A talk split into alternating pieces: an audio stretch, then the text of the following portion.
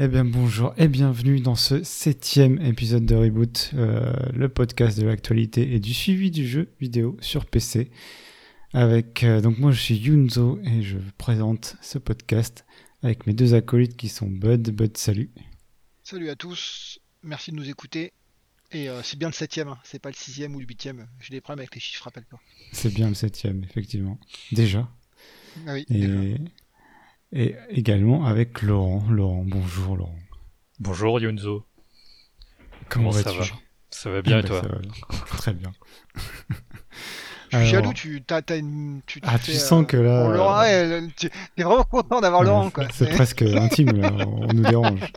Euh, alors, au sommaire, cette, euh, ce mois-ci, j'allais dire cette semaine, non, c'est ce mois-ci, on va discuter euh, et en fait se moquer principalement des, chiffres du sel, donc du, ra- du rapport du sel des ventes de jeux vidéo euh, en France. Euh, on fait aussi une mise à jour de notre podcast numéro 6 avec un deuxième acte sur Shadow. Donc, dans le podcast numéro 6, on avait parlé du cloud gaming et Laurent va nous faire un petit suivi de cette actualité. Et ensuite, alors les deux gros morceaux, les deux jeux sur lesquels on va revenir longuement dans, cette, dans cet épisode sont euh, Valheim, donc le jeu de survie de Craft qui sorti en Early Access, qui fait un gros carton sur Steam en ce moment. Et euh, Imperator Rome, ça c'est notre restart, donc euh, Imperator Rome qui est sorti il y a deux ans maintenant, qui a une grosse mise à jour, et on va revenir là-dessus. Puis on terminera sur les side screens, euh, donc un side screen par personne, voilà. Euh, euh, par la- à la fin de, du podcast. Alors c'est parti, on va démarrer avec les chiffres du sel, et avec toi euh, Laurent du coup. Et oui, Bud. Lancez-vous. donc Euh, bah, je, non, je, laisse lancer pour être un peu moins trash. Ouais, voilà. Le, le CEL correspond donc au syndicat des éditeurs de logiciels de loisirs. en tout cas c'est ce qui est écrit. Et euh, chaque année, il publie, euh, il publie des chiffres euh, pour dire que oh on est gros, euh, oh on est un marché en pleine croissance, euh, oh regardez-nous, euh, nous sommes bien. Mais, euh, mais, donc Alors, quand même, ju- un truc positif avant que je me lâche. Euh, le truc positif, c'est qu'au moins ils essayent euh, d'avoir des chiffres. Ce qui est quand même très difficile. Enfin, ils essaient de communiquer des chiffres, ce qui est quand même très difficile dans cette industrie à, à obtenir. Donc c'est quand même positif d'avoir un truc sur lequel regarder quelques chiffres. Maintenant, euh, on pourra parler de la véracité et de l'authenticité des chiffres, ça c'est autre chose, mais ça donne une, euh, une tendance de euh, comment va le, le marché en France quand même, c'est pas mal. Parce que le, euh, le jeu vidéo a dépassé le cinéma il y a quelques années, d'après mes souvenirs. Euh, en, Ouais. en termes de, en termes de dépenses, enfin en termes de chiffre d'affaires dans le loisir. Et Surtout euh, en 2020, hein, j'imagine. surtout en 2020. Euh, Ah, donc, mais, ouais, il y en a un qui a dû s'arrêter et pas l'autre, quoi, donc Ouais. forcément ça aide. mais déjà, qu'est-ce que, enfin, qu'est-ce que le sel Enfin, c'est, enfin, je, je voulais te poser la question, Bud. C'est, c'est un syndicat, mais il y a qui à l'intérieur? Euh, bah, il y a quand même tous les éditeurs, hein, euh, comme on peut le voir sur leur rapport. euh, donc, il y a des grands noms que certains connaissent ou pas, mais on va plutôt pas donner les noms des gens, mais le nom des, éditeurs. Mais vous voyez que les membres du CEL, c'est euh, Active Blizzard, Bethesda, Capcom, EA, euh, Ubisoft, Core Media, enfin Nintendo, etc. Donc, il y a quand même tous les tous les éditeurs majeurs mondiaux, hein, et pas français, mondiaux, qui sont qui sont membres du CEL. Donc c'est vraiment un syndicat d'éditeurs et pas de développeurs. Attention, c'est vraiment pas la même chose, euh, puisque les développeurs, eux, ont besoin d'éditeurs pour développer leurs jeux.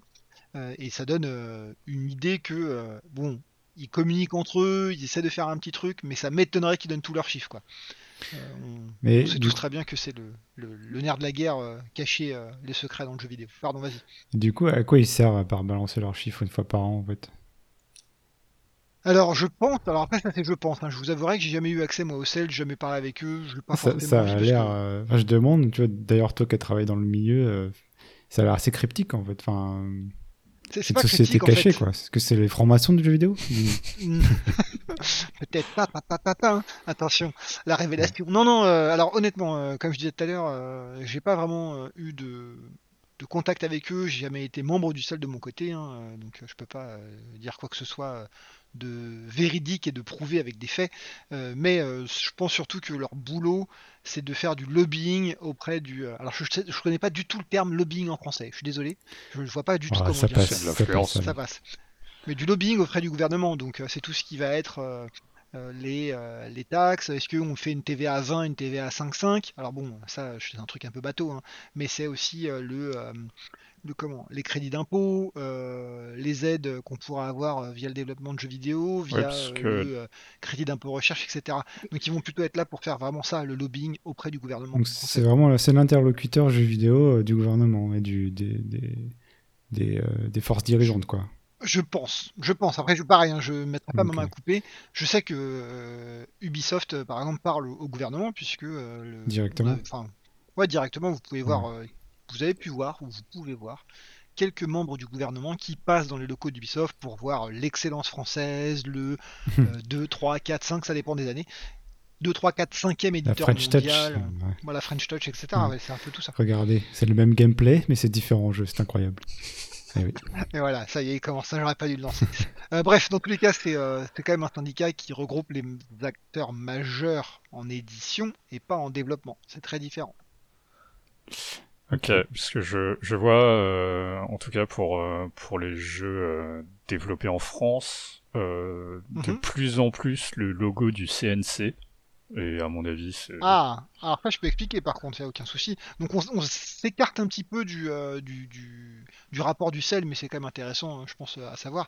Donc le CNC, c'est le Centre National du Cinéma. Donc là on se dit, mais pourquoi, qu'est-ce que ça a à voir avec le jeu vidéo? En fait, le CNC est en charge de euh, donner des euh, bourses, subventions, euh, des petits chèques euh, aux développeurs français pour les aider à lancer leur jeu. Donc ça va être... euh, un financement pour euh, la pré-production, un financement pour la production de jeu, un financement pour euh, le concept. Il y en a différents, hein, je vais pas tous les citer, ça sert à rien, vous pouvez trouver ça. C'est officiel, hein, il n'y a rien de, secret, vous pouvez voir sur le site du CNC, je suis sûr qu'ils expliquent. Il y a même d'ailleurs des rapports, euh, alors je sais plus si c'est annuel ou si c'est plus régulier, mais qui euh, listent tous les jeux qui sont passés devant le CNC et ceux qui ont eu un financement et ceux qui n'ont pas eu. Et donc quand je dis les jeux, hein, c'est pas juste le nom du jeu, c'est le jeu, l'éditeur ou le développeur, ça dépend, euh, et derrière en disant ok il a eu euh, tant d'argent. Euh, donc par exemple, on a pu voir que je sais plus, je sais plus. tout- Il y a, Plectel. Ouais, Plectel par exemple en a, c'est normal en fait, c'est Azobo. Euh, Azobo est connu euh, dans l'industrie, euh, enfin dans le milieu français. Ils sont proches du CNC, j'imagine, comme tous les développeurs français. Et j'ai envie de vous dire, je suis pas sûr qu'Azobo a besoin de cet argent pour développer son jeu, mais toutes les subventions sont bonnes à prendre. Et là, euh, je vous parle à vous deux, euh, vous travaillez euh, dans un milieu où les subventions sont importantes, et je pense que là, ouais, c'est Hmm. la même chose en fait. Les mecs, ils, ils vont chercher tout ce qu'ils peuvent, ils vont gratter partout. C'est Ah normal. Oui, c'est la façon de vivre, hein, de survivre. Enfin, Ouais.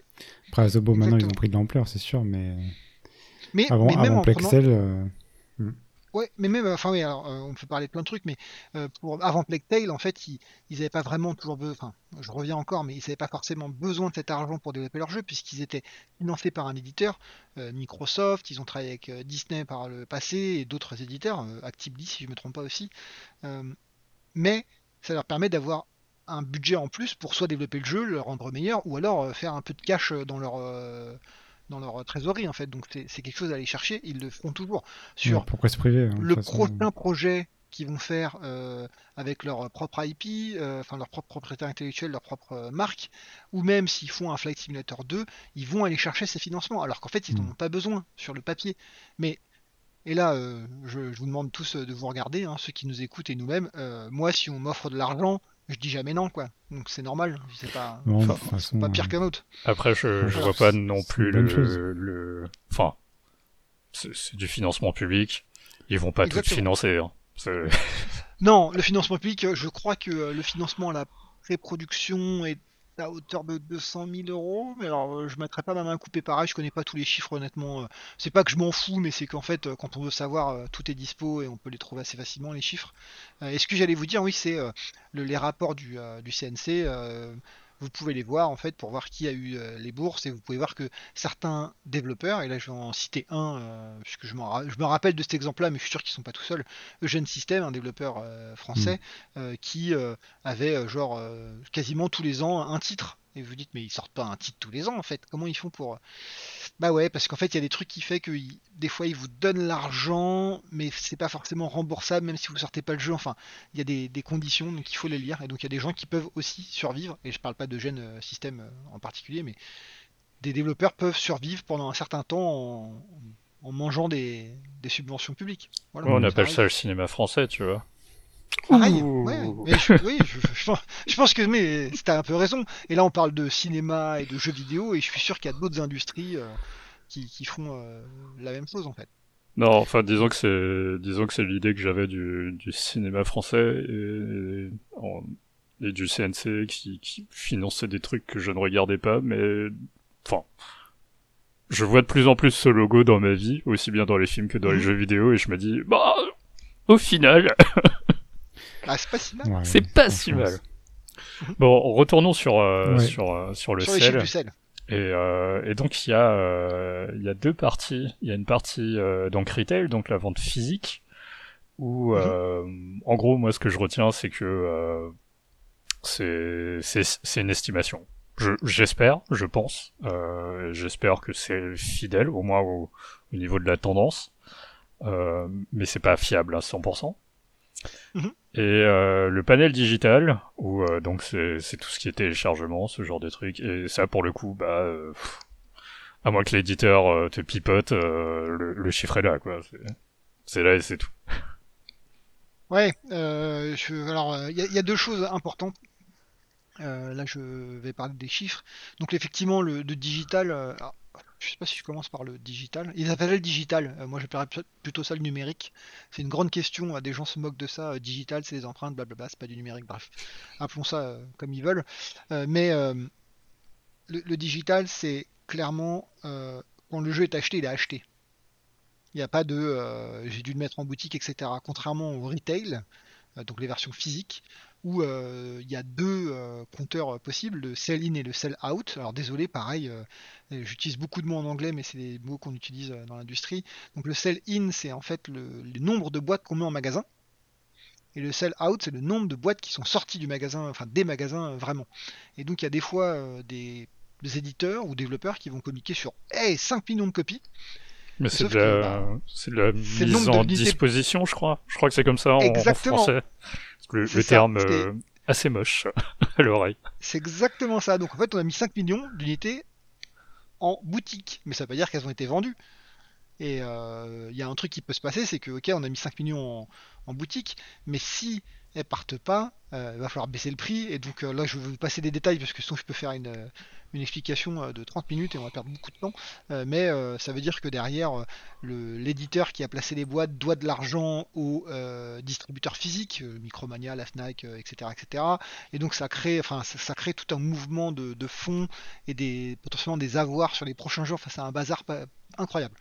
Et, globalement, est-ce qu'on peut dire qu'ils tapent plutôt juste quand même quand ils, ils chiffrent ce qu'ils envoient aux boutiques ou oui, oui, euh, bah, le but, le but du, euh, du de l'éditeur, euh, c'est quand même d'être au plus proche de hmm. la réalité, donc du ce qui va sortir vraiment des magasins, ce qui va être en sell out.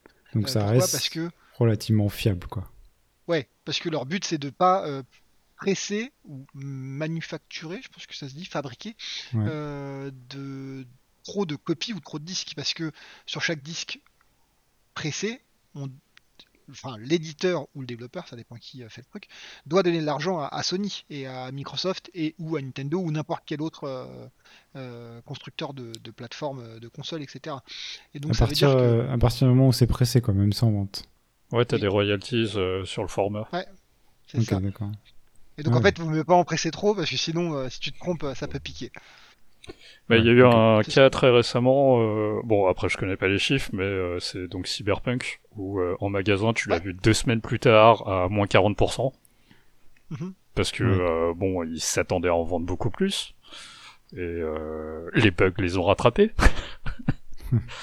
On dévie un peu, mais c'est intéressant. C'est quand vous voyez un jeu qui, en, en physique, plus qu'encore en, en- en numérique digital, mais quand vous voyez un jeu physique qui est bradé au bout de un mois, un mois et demi, vous pouvez vous dire, Il y a un ça souci. pas bon. Hein. il y a un souci, ouais. Quand je vois un Ouais. assassin qui, euh, au mois de, je sais pas, il sort mi-octobre et début décembre, il y a un petit moins 30%. Ouais, Ça mais ça, intuitivement, oui, c'est clair que ça, ça pue, quoi. Ça, Après, ou alors euh, euh, c'est c'est un jeu arcane euh, qui se vend jamais, quoi. Ouais, mais ça, c'est les jeux arcade, en fait, ils devraient tout de suite être à moins 30%, puisque tout le monde sait que ça se vend pas. Ouais. Même s'ils sont très bons. Enfin bon. Donc, Hmm. et euh, donc pour revenir aux chiffres, euh, pareil, euh, ça m'étonnerait que les chiffres soient exacts euh, au, à l'euro près. euh, pour plein de raisons, c'est que les chiffres restent secrets, on ne veut pas non plus tout diffuser. Alors il y a des gens qui vont dire ouais, mais alors dans les sociétés qui sont cotées en bourse, on a quand même les chiffres à la fin de l'année.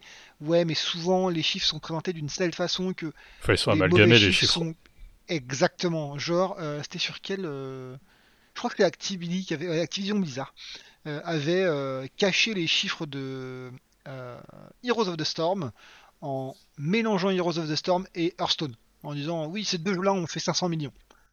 D'accord, mais en fait on sait pas combien a fait chaque jeu. Et euh, je pense qu'en fait euh, Heroes of the Storm était tout petit. Le chiffre de 500 millions était totalement au hasard hein, pour info. Euh, mais euh, le, chiffre de Heroes of Storm était petit et en fait tout était comblé par, par Hearthstone. Et c'est juste pour cacher le fait qu'il y en a un qui a un, four. Et, et donc forcément ce que je veux dire, pourquoi je dis tout ça, c'est que les chiffres qu'on a là, vous ne me ferez pas croire qu'ils sont exacts complètement. Par contre, je reviens, ça donne quand même, et là il ne ment pas, une, euh, une tendance sur le, sur le marché, sur comment ça se vend, sur euh, comment ça progresse aussi.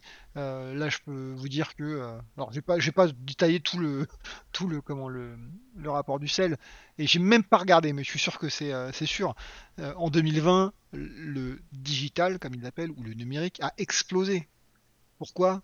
Bah Parce qu'on peut pas aller acheter des, des jeux en magasin, en tout cas en France, pendant un certain temps. Alors maintenant c'est Mhm. revenu, il y a eu une petite bataille euh, dernièrement. Et d'ailleurs, d'ailleurs- ah, bah tenez, on parlait du sel. À quoi sert le sel? Le sel a dû aller se battre, j'imagine, pour le troisième confinement euh, là qui vient d'arriver euh, il y a quelques jours, euh, pour aller dire, Eh, mais attendez, vous ouvrez les boutiques, les librairies, les boutiques de, de disques, mais nous aussi on est de la culture et, et de l'entertainment, en fait, enfin du loisir. Les gens en ont besoin, donc laissez les magasins ouverts. Et donc ils ont réussi à faire en sorte que les magasins et les rayons des supermarchés et des vendeurs comme la Fnac peuvent rester ouverts en, en termes de jeux vidéo.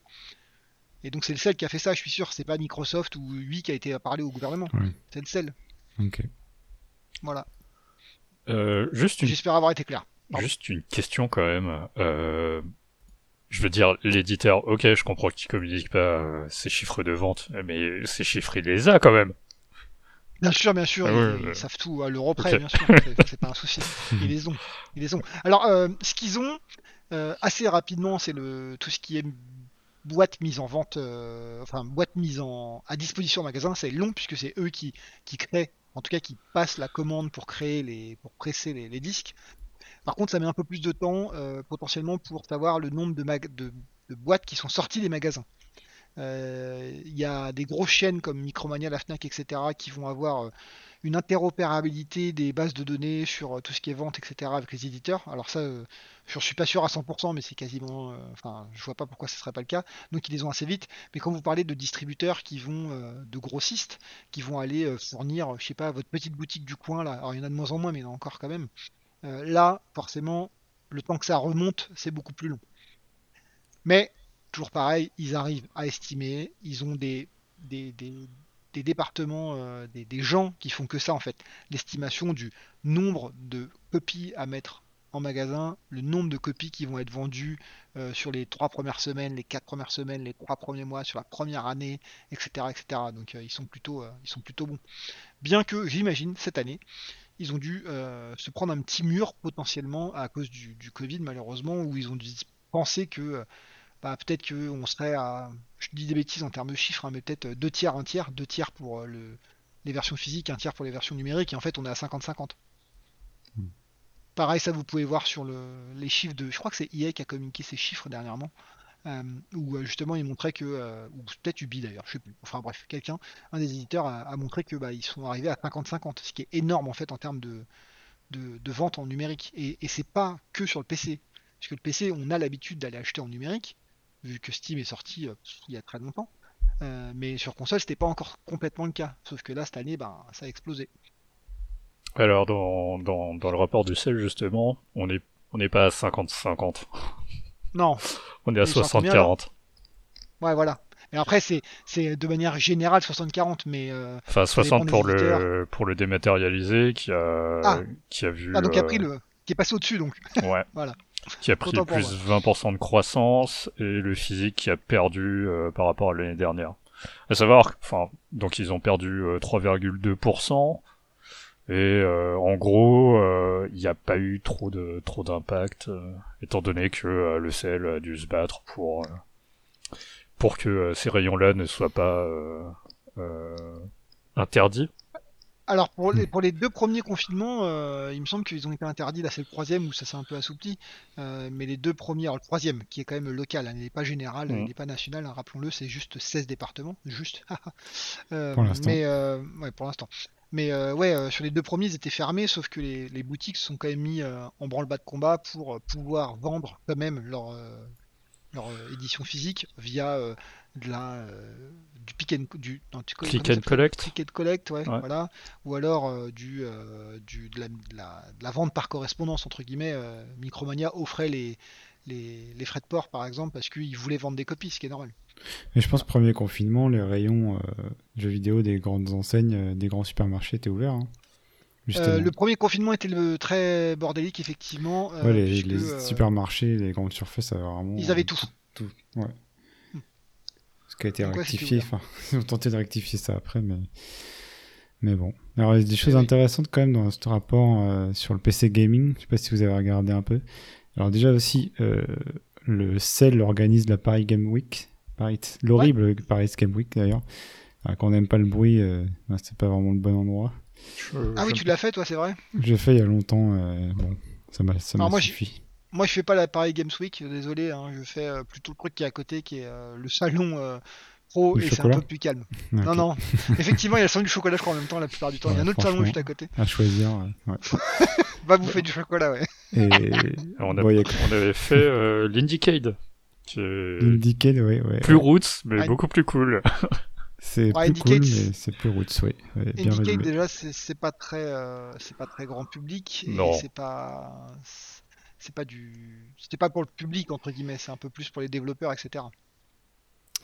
Ouais, ça s'ouvre, ça s'ouvre au public après. Bon, je pense qu'on Ouais, on y arrive vraiment. Donc, on y reviendra si un jour il y a une Ouais. édition et qu'on va faire un tour euh, avec Laurent en mode touriste. Pourquoi pas des interviews Ce serait, euh, ce serait cool ça. Mais euh, ouais, donc dans les chiffres, euh, quand même un truc intéressant sur le PC gaming.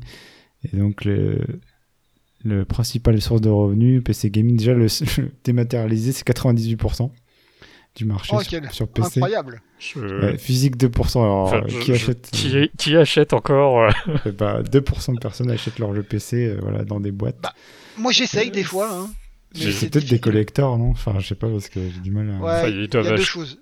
Doivent acheter des collecteurs euh. avec des codes à l'intérieur, quoi. Enfin, je veux dire. Euh, voilà, Alors, plus, ouais, ouais, important. euh, C'est ce Ouais. que tu viens de dire. Euh, Il y a bon les collecteurs, bien entendu, euh, là ça rentre dedans, les 2%. Euh, et même quand tu achètes une version physique euh, classique, la plupart du temps, tu as juste un, un, un bout de papier, un flyer avec le, un Hmm. code Steam ou un code je sais pas quoi, ça dépend du, du truc. ouais. Euh, et voilà, c'est tout. Euh, maintenant, euh, il, il faut quand même voir un truc, c'est que potentiellement, les gens achètent. Enfin, il y a quelques ventes en, en, en physique, parce que les prix en physique sont souvent plus bas que les prix en, en, numérique. Si vous prenez Mm. euh, des jeux, euh, alors sur console, mais ça marche aussi, enfin, ça marcherait sur PC s'ils faisaient encore des jeux PC en physique, c'est quand même difficile à trouver.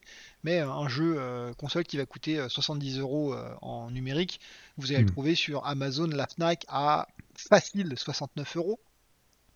Euh, Ouais. Pardon, 59 euros, donc euh, Ouais. 60, au lieu de 70, 60 euros, voire des fois 50. Donc c'est pour vous dire euh, quand même la différence. Oui, parce que de, base, il n'y a pas, euh, il y a aucune royalties à payer. Enfin, déjà. Euh, Sur quoi? mes souvenirs, Sur PC. Enfin, tu vois, quand tu presses un, Ah. un- Ah un bien sûr, sur PC. Alors attention, parce que là je parlais de jeux console. Hein. Je parlais de jeux console à 70 euros et que vous pouvez trouver à 50-60 euros facilement. Et parce qu'en fait ils mangent la marge distributeur. C'est Ouais. Amazon, la Fnac et tout qui enlèvent leur marge. Euh, et oui effectivement sur PC, pour revenir à ta question, euh, sur PC il n'y a pas les, euh, les X% à donner à, au- à... à Sony ou à Microsoft. euh, Alors Sony, Microsoft et tout. Par contre si tu fais un jeu Steam, Ouais. Ah oui il faut toujours payer la petite papare à, à Gabe. Hein. Il se gave hein, le, le ah, monsieur. hein. euh, de souvenir, je crois que c'est comprendre. c'est 50%. Non, non, c'est pas Non. 50%. C'est 30% euh, tout le... C'est 70. Alors, je, là, je, de tout le monde va dire Ah, c'est pas vrai, c'est pas 70-30, machin. Non. Euh, historiquement, c'était 70-30. Ça commence à évoluer. Euh, donc là, on peut parler d'Epic, on peut parler de Steam qui commence un petit peu à contre-attaquer. Euh, il me semble qu'il y a un autre. Il y a un autre, euh, une autre plateforme qui, qui a changé ces, dernièrement. euh, c'est comment? C'est Le truc de CD Projekt ou... je me demande si c'est pas Gold, Good Old Games qui a fait ça effectivement Ouais. sur le premier million qui est au lieu de prendre 30%, ils prennent peut-être euh, genre 8%, enfin bref. Voilà. Maintenant le, le meilleur euh, rapport euh, en termes le, le partage de revenus en termes de euh, euh, Epic, plateforme versus éditeur, c'est Epic le mieux. Ouais. Maintenant euh, il faut vendre aussi pour que tu gagnes quelque chose et je suis pas sûr que sur Epic on gagne beaucoup. Ouais, à voir. Moi, je l'ouvre jamais quasiment au final. hein. Mais bon. Bah, tu l'as ouvert pour les jeux euh, qui étaient exclus euh, à l'époque. donc, Ouais, mais au final, il y a Et moins en moins d'exclus intéressantes dessus. Je trouve Euh, les jeux qu'on me donne, en fait, je les lance jamais. Donc, ouais, j'ai vraiment délaissé cette plateforme pour l'instant, en tout cas. Alors, le jeu, là, désolé, on, on dérive encore, mais euh, je suis d'accord avec toi, euh, Yunzo, c'est que euh, j'ai pas le temps de jouer au jeu, ou, je- ou je prends pas le temps de jouer au jeu que j'achète. C'est pas pour aller jouer au jeu qu'on me donne gratos. pas, bah oui. Parce que si j'achète pas, c'est qu'il y a une raison. c'est que je Ouais. n'avais pas envie d'y jouer. Eh oui. Donc, Voilà. euh, Il y a, et donc, voilà, en je tout voulais- ouais, c'est juste sur les chiffres PC Gaming, là, le- Ouais. l'essentiel des revenus. Donc, c'est 46% euh, vient des jeux multijoueurs. Euh, type MMO avec des abonnements ou du free-to-play, donc des micro ouais, à mon avis. C'est un, peu- c'est un peu bizarre en fait. Ouais, ça, c'est c'est le sel qui, qui présente mal les choses. Parce que Ouais, parce que t'as 46% jeux multijoueurs MMO abonnement plus free-to-play et t'as 30% DLC microtransactions. Donc entre free-to-play et microtransactions, euh, la frontière est mince quoi. Mais Ah non, alors je peux peut-être. euh, alors quand je dis non, euh, désolé, je. Là je fais genre ouais, euh, ta gueule. Non, c'est pas le cas, mais euh, c'est euh, juste que je pense, je pense, hein, que ça, ça vient des éditeurs, et rappelez-vous, syndicat des éditeurs. euh, c'est que euh, les mecs ils vont te dire Eh mais attends, euh, ce que tu payes dans euh, Assassin's Creed euh, Valhalla ou n'importe lequel, je prends Ubisoft, mais euh, on peut prendre n'importe quel triple A euh, dernièrement. Eh mais on fait pas du free-to-play dedans, c'est de la microtransaction. Et en fait, ils, ils différencient, alors qu'à la fin, ça reste une sorte de free-to-play. Je veux dire, quand t'achètes euh, des potions, euh, Ah, ou je sais pas trop ce qu'ils vendent, ils vendent ça des microtransactions, alors qu'en fait c'est du free-to-play. donc ça dépend juste pourrait- du prix d'entrée du jeu en fait. Si le jeu est gratuit à la base ou si tu payes le jeu, c'est ça. en T'as tout compris Ouais, c'est ça. C'est énorme euh, pour les DLC. Enfin, je veux dire. euh, Alors, euh, ouais, euh, ça me paraît vraiment énorme aussi. Ça fait donc en gros que 75% du marché, c'est du DLC de la microtransac, des jeux multijoueurs et du MMO. Alors, Donc, jeux exemple, multijoueurs, tous ça veut dire quoi? les... tous les cosmétiques de Fortnite, ils sont en free-to-play. Parce que Fortnite est gratuit. Ça devrait, effectivement. Enfin, si Epic a donné ses chiffres. Et je crois qu'Epic n'est pas dedans. hein. Si je regarde le- la liste en bas, je les ai parce pas. Ouais, c'est déjà 491 millions de, de recettes hein, quand même. c'est c'est marrant, c'est quand même en baisse euh, par rapport à, à 2019 en 2020. C'est étonnant, non? Sur le PC gaming. Je sais pas si- je sais pas si on est à la même page. Moi, je suis à la Page, page 31, c'est ça, non? Moi, Ouais. non, je suis à la page 16 du rapport et, et sur le, le PC gaming, vraiment en software, t'as une diminution par rapport à 2020, ce qui est assez étonnant. Ouais, on le voit. Ah, attends, aussi. non, je pense que t'as la page 16. Mhm. Là, t'es. Non, t'as la page 16 du PDF, alors qu'il faut que Ouais. tu regardes euh, le truc en bas à droite, c'est un peu le bordel. Ouais, mais c'est bien, c'est bien 31, ça. 31. On est, on est à la bonne page. Ouais. Ouais. Bon, après, est-ce que. euh, Enfin, il y a. Euh, où est-ce qu'il est Euh, Il y avait un autre graphique sur, euh, sur les services d'abonnement? Euh, donc la, la Netflix. La Netflixisation du, du jeu vidéo. Ouais. Donc c'est le, le Xbox Game Pass euh, Mm. qui euh, a- pff, enfin j'ai quand même l'impression qu'il est- en train de dévorer le monde quoi. sur, euh, sur le PC en tout cas. Donc ça, c'est quoi C'est service à la demande? Euh, sur leur, non, je crois sur qu'ils leur le- classification?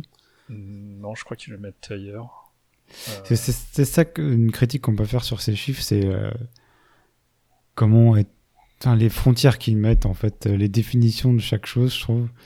Et par Bah exemple, les, les genres de jeux, ce qu'on discutait hors antenne, on va dire, euh, t'as action et après t'as jeu de combat en gros. Enfin, il y a un côté un peu ringard et aussi un peu euh, arbitraire. Enfin, je sais pas comment dire. Donc ces chiffres, moi, je trouve qu'ils sont intéressants.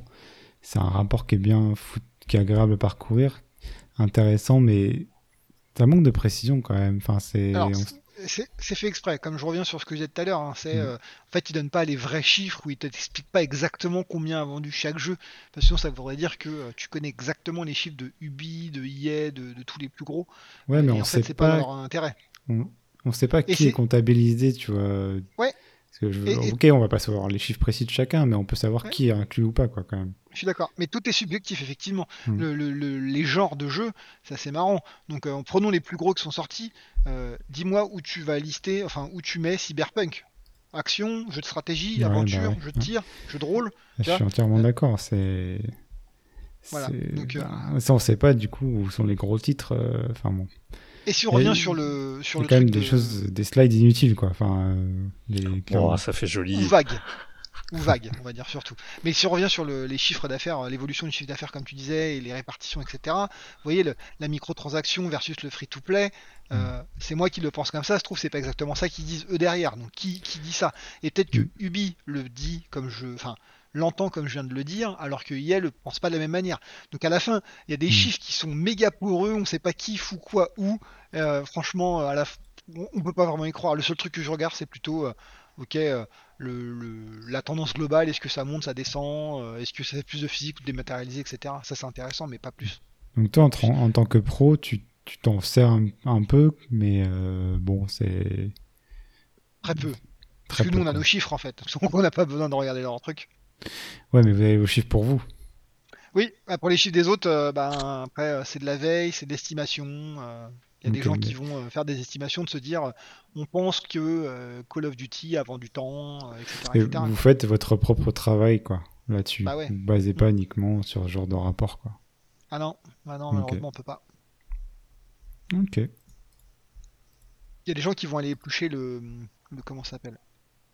Le, les rapports euh, financiers euh, à la fin de l'année euh, des boîtes qui sont cotées en bourse, puisque par exemple Valve euh, sont pas cotés, donc en fait ils, ils donnent pas de, ouais. de rapport. Euh, on ne sait pas combien Valve gagne par, euh, par an en fait. Et euh, alors il me semble que ils ont quand même de vu qu'ils communiquent pas, il me semble qu'il y a quand même un truc qu'ils sont obligés d'en communiquer, mais si tu communiques pas, euh, en gros on te tape sur les doigts en disant Hey tu vas payer une petite amende. Et le mec il dit Hmm. bah vas-y, je m'en fous de ton amende. je préfère que personne connaisse mes chiffres. Euh, Voilà voilà. ok, très bien. T'avais un truc à ajouter, Laurent, ou pas, du coup, sur ces chiffres? Euh, ouais, en gros, on a, euh, on a un écosystème PC qui est, euh, qui a été dépassé par euh, l'écosystème euh, smartphone. Hmm. Ça, ça pique. Ah Enfin, c'est pas étonnant en fait. non, c'est pas étonnant. étonnant. Et, Surtout euh, surtout en 2020 d'ailleurs. ouais. Bon, Parce après, que le... 2020, euh, des gens comme euh, nos parents, des gens qui jouent pas forcément souvent, ils ont rien à faire parce que malheureusement on était tous un peu Mm. chez nous à rien foutre des fois. Bah tu, tu prends ce que t'as. Je veux dire, papy il va pas aller s'acheter. Je, je dis papy parce que j'ai un truc de retraité devant les yeux. Euh, Mm. Il va pas aller s'acheter une console pour jouer. Il va sortir son, son smartphone. Non, plus précisément, Papy, il va, il va sortir euh, une tablette tactile. Ça, tu le vois un Ouais. peu plus bas. euh, Ouais, voilà, encore mieux. Mais ça c'est parce qu'il voit pas bien. Donc Voilà. forcément il voit un écran plus gros. Désolé, je troll mon papa. a c'est tellement 72 vrai ans, en plus. j'ai le droit. ouais. Bah oui, c'est vrai, tout le monde Mais, mais c'est ce que j'ai Ouais. fait, euh, c'est ce que j'ai, c'est ce que j'ai offert à mon, à mon père, hein. une tablette. Bah ouais. Ah oui, Putain, je vois plus rien sur mon téléphone. Je fais, ok, d'accord. J'ai tellement Première craqué. question, comment tu augmentes la police? Et voilà. Mm. c'est ça. Ouais, bah, ouais. Bah, voilà, comment t'augmentes la police? Bah, t'achètes plus gros. Non, mais tu peux augmenter la police dans Android et tout. Ouais. hein, mais... Et moi, c'était le truc que tu euh, fais jamais, quoi. Et... tu le téléphone de tes parents et le premier truc que tu fais, c'est ça, quoi. Ouais. Comme, comme Laurent, euh, j'ai acheté, euh, t'achètes une nouvelle tablette et euh, je me suis pas pris la tête, j'ai acheté le plus gros modèle possible en termes de, de taille d'écran. Comme ça, ils Mhm. peuvent plus se plaindre. Ils ont quasiment un écran euh, 15 pouces dans les mains, quoi. Ouais. Voilà. Donc, euh, qu'est-ce qu'il y avait d'autre euh, bah, La meilleure vente hein Animal Crossing Ouais, pff, ouais. Ouais, c'est pas. C'est pas très Alors, étonnant. ce, qui... ce qui est marrant, euh, c'est euh, que euh, Animal Crossing est premier, sauf que, comme tu disais tout à l'heure, Laurent, euh, Nintendo file pas apparemment les chiffres de vente digitale ou dématérialisée numérique. Ouais. Donc en fait, comment vraiment c'est Je pense pareil, c'est une extrapolation euh, de se dire. Euh, non, parce que en fait, tu, tu vois que c'est les mêmes chiffres. Mhm. Euh, donc ça veut dire que euh, ne serait-ce que la vente du physique d'Animal Crossing lui suffit à être premier, euh, toutes catégories confondues, quoi. Après, ce qui fait, ce qui fait quand même peur, c'est euh, numéro 3, Mario Kart 8 Deluxe. Bah euh, après, bon, ça c'est, on n'est pas un podcast euh, console et encore moins Nintendo, mais c'est euh, la philosophie de Nintendo d'avoir des longs sellers. Ouais, ouais, mais là, euh, c'est, enfin, je veux dire, euh, il y a quand même pas mal de jeux qui sont sortis depuis, et non, euh, Nintendo continue. Tu regardes Après, euh, le, le top 20, euh, le ouais le, le top 20 euh, sur Switch, euh, la plupart, Ah, mais- euh, c'est des jeux, enfin c'est des jeux euh, Wii U déjà. On, dérive, mais euh, le problème qu'il y a, c'est que dans les, les consoles Nintendo, souvent le top 10, c'est pas des jeux Nintendo long, euh, qui, qui se vendent sur le long terme, c'est, plutôt que des jeux de euh, Mario en fait. C'était, je crois, que c'est sur la Wii, le top 10, il y avait 8 jeux Mario. C'était euh, Mario Kart, Mario Party, Mario je sais pas quoi, Mario Bidule, euh, Mario et Sonic aux Jeux Olympiques, et tu dis, ah ouais, en fait, dès qu'il y a Mario, ça vend quoi. Bah ça, c'est pas nouveau. Hein. Bah, on a quand même, euh, on a quand même Zelda et Ring Fit Adventures. Ah, ça, c'était pour pas prendre de poids pendant les confinements aussi. Voilà. Eh ben, au final, on... j'ai annoncé qu'on allait se moquer de ces chiffres, mais finalement, il y a des choses intéressantes euh, dans, dans ces rapports. Donc, euh, je pense que si euh, vous avez vraiment bon, un peu de temps à perdre, faut, faut quand même le dire, euh, vous pouvez aller voir ces chiffres. euh, Ils sont dispo où, du coup? Euh, Sur le site du sur tout le simplement. site Sur du site ouais. sel.fr. Tout simplement. Tu parlais de l'émission du sel. euh, bah en fait, c'est pas... alors là, euh, je me sors à la fin, j'ai vu. Mais Page 71, l'émission du sel. C'est Ah quand ouais. même bien écrit. Va Alors vous pouvez le ouais, vous lire savais et venir troller. Je suis jamais allé voir, c'est... je me suis jamais intéressé à ça, mais finalement, c'est pas si in- inintéressant. Non, mais ce qui est bien, c'est que euh, nous, on l'a pas vraiment lu euh, cette, cette, euh, slide. Euh, les gens pourront la lire et venir se moquer de nous aussi en disant, ah, il a raconté des n'importe quoi. mais- Ou peut-être que j'ai pas dit des conneries. Non, mais là, bon, on garde quand même la critique principale qui est le, le flou un peu sur les catégories de jeux, de chiffres, de, de qu'est-ce qui est compté ou pas. Ça, bon, je pense qu'on peut pas, on peut pas nier qu'il y a, il y a des imprécisions là-dessus, quoi. Volontaire Ouais. sûrement, hein, mais, mais voilà. Mais ça reste quand même des- un document assez intéressant, finalement. Après aussi, euh, étant donné qu'on est à la fin de euh, Du podcast. euh, de- Ouais, parce qu'on a passé du temps dessus, hein, c'est bien. à- à non, on est à 30 la minutes. fin de, de, de Q1, t'as aussi euh, les, euh, les autres pays euh, européens, ou en tout cas le, euh, le- la, la communauté du charbon. Je, je suis un peu, euh, je suis un peu vieux jeu. Euh, Oh, qui, qui ont sorti leurs chiffres et c'est à peu près similaire. Enfin, c'est certainement pas au même niveau, ou, ou un peu plus ou un peu moins, mais euh, ils ont ils ont connu eux aussi euh, un boom de vente et on retrouve à peu près les mêmes jeux. Ok, donc bon. Ça, ça, ça semble cohérent en tout cas. C'est ça. Ok, on va passer à la deuxième actualité euh, assez rapidement, je pense, avec toi, Laurent, sur euh, qu'est-ce qui se passe avec Shadow? Qu'est-ce qui se passe avec Shadow? Ben, Shadow, entre, entre le, le dernier numéro et ce numéro, ils sont en redressement judiciaire. Voilà, donc si vous vouliez tester, c'est trop tard. Non, euh, redressement judiciaire. Enfin, je, suis- je suis pas, je suis pas juriste et je suis pas comptable, mais euh, en gros, ils sont à la recherche euh, d'un d'un repreneur. Ouais, ça, ça Euh, pue un peu quand même. Ouais. C'est euh, c'est un peu plus compliqué que ça, euh, parce que j'ai écouté un podcast euh, qui s'appelle Disque 8, enfin Disquette, mais Disque DISK euh, 8 euh, en chiffres, Mhm. euh, fait par euh, d'anciens journalistes euh, plutôt tech, euh, que, que j'ai vu à travers d'autres d'autres sites. Et, euh, et en fait, euh, Shadow s'est fait, euh, si, j'ai bien compris, euh, Sh- Shadow euh, euh, au début était hébergé chez OVH Et euh, il y a eu un moment, il y a eu un moment donné où euh, ils ont été euh, rapatriés euh, chez un autre, euh, un équivalent d'OVH, j'imagine. Qui s'appelle 2CRSI. Voilà, qui était leur actionnaire, un de leurs actionnaires principaux. Et, euh, et je crois que c'était le début de leurs ennuis. Enfin, il devait y avoir des, Bah, des raisons à ça. Euh, Déjà, il y a eu un, il y a eu un split. hein. Il y avait deux fondateurs, si je me trompe pas, ou plus. En tout cas, il y en a un euh, qui s'est barré euh, suite à ce changement de OVH vers euh, 2CRSI. C'est ça. Et, euh, et en fait, euh, l'un des gros soucis, c'est que euh, il y a toujours pas de migration, en tout cas en France, de des configs. Savoir que là, étant donné que je suis client de, de Shadow, euh, donc je paye ma Shadow, euh, quand même assez cher, euh, 30 quasiment 30 euros par mois, et j'ai toujours ma 1080. Ouais. Et ça pique un peu. Alors autant la 1080, euh, il y a quand j'ai commencé l'abonnement, il y a il y a euh, trois ans, je crois. Euh, Ah, c'était cool. top. Mais aujourd'hui, euh, tu vois, j'ai lancé Cyberpunk et euh, j'étais en médium. Oui, t'as Euh, même pas de RTX, t'as deux générations de retard. Pour 30 Voilà, euros par tu mois, vois. c'est un peu abusé quand même. Ouais. Alors il semblerait que dans les autres pays, euh, ils l'ont. En plus, Mais Là, là, je suis un peu plus vénère. Ah, la loose.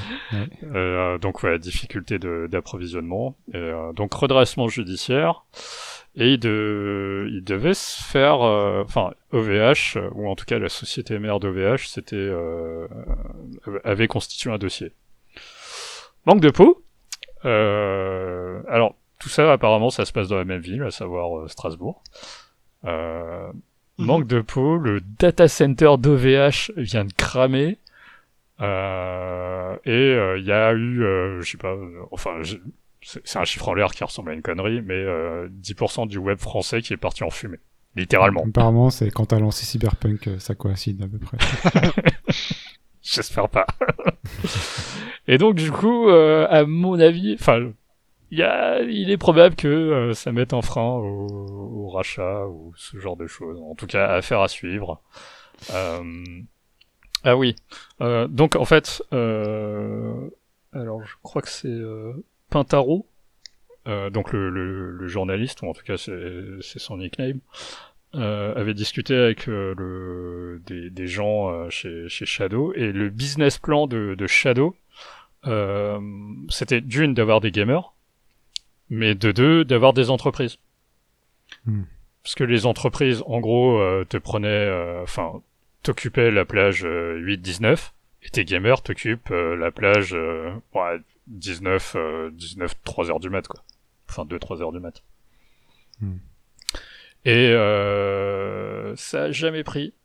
Enfin, en tout cas, ils ont pas réussi. Et de ce que je vois de, dans, dans les communications de Shadow, ils sont toujours... euh, on sent qu'ils s'adressent à des gamers, quoi. Ils sont pas en mode... euh, oui, euh, venez voir nos PC pour faire de la production vidéo, ce genre de truc. Ouais. Donc euh, voilà, euh, je, je, je vais peut-être devoir me racheter une machine physique. Ah ouais, ben on fera un numéro spécial avec ta nouvelle config, euh, du coup, on présentera tes choix. euh, Voilà. C'est ça. Bon, euh, en même temps, bonne chance pour euh, choper une carte graphique en ce moment. Mais bon, c'est une autre histoire. impossible, non? Ouais, Euh, je pense que c'est impossible. Ah oui, euh, TSMC, c'est ça? Euh, donc la, la grosse boîte taïwanaise qui fournit tous les euh, microconducteurs. Ou- Mhm. Enfin, les- la boîte qui fait les puces, quoi. Pour tout le monde. Ils sont dans la dèche. Ils, Ils ont des... faire des puces. Ils n'ont pas de matière première. Bah, le, le Covid a apparemment euh, flingué leur, leur chaîne de leur chaîne d'approvisionnement et donc ça a des répercussions euh, sur leur leur production et donc ça a des répercussions sur les cartes graphiques, sur les consoles et euh, peut-être même les les téléphones portables ou en tout cas voilà quoi toute l'électronique Ouais. en ce moment est en train de marcher au ralenti. Ouais, c'est la merde. Voilà. Ben, on- on vous redirigera vers le reboot 06 du coup pour notre dossier euh, cloud gaming. Et c'est dommage parce que Shadow c'était quand même une option intéressante sur le marché. Mm. Alors voilà, donc je pense qu'on a fait le tour des actualités. On va passer euh, tout de suite, juste après ça, à Valheim.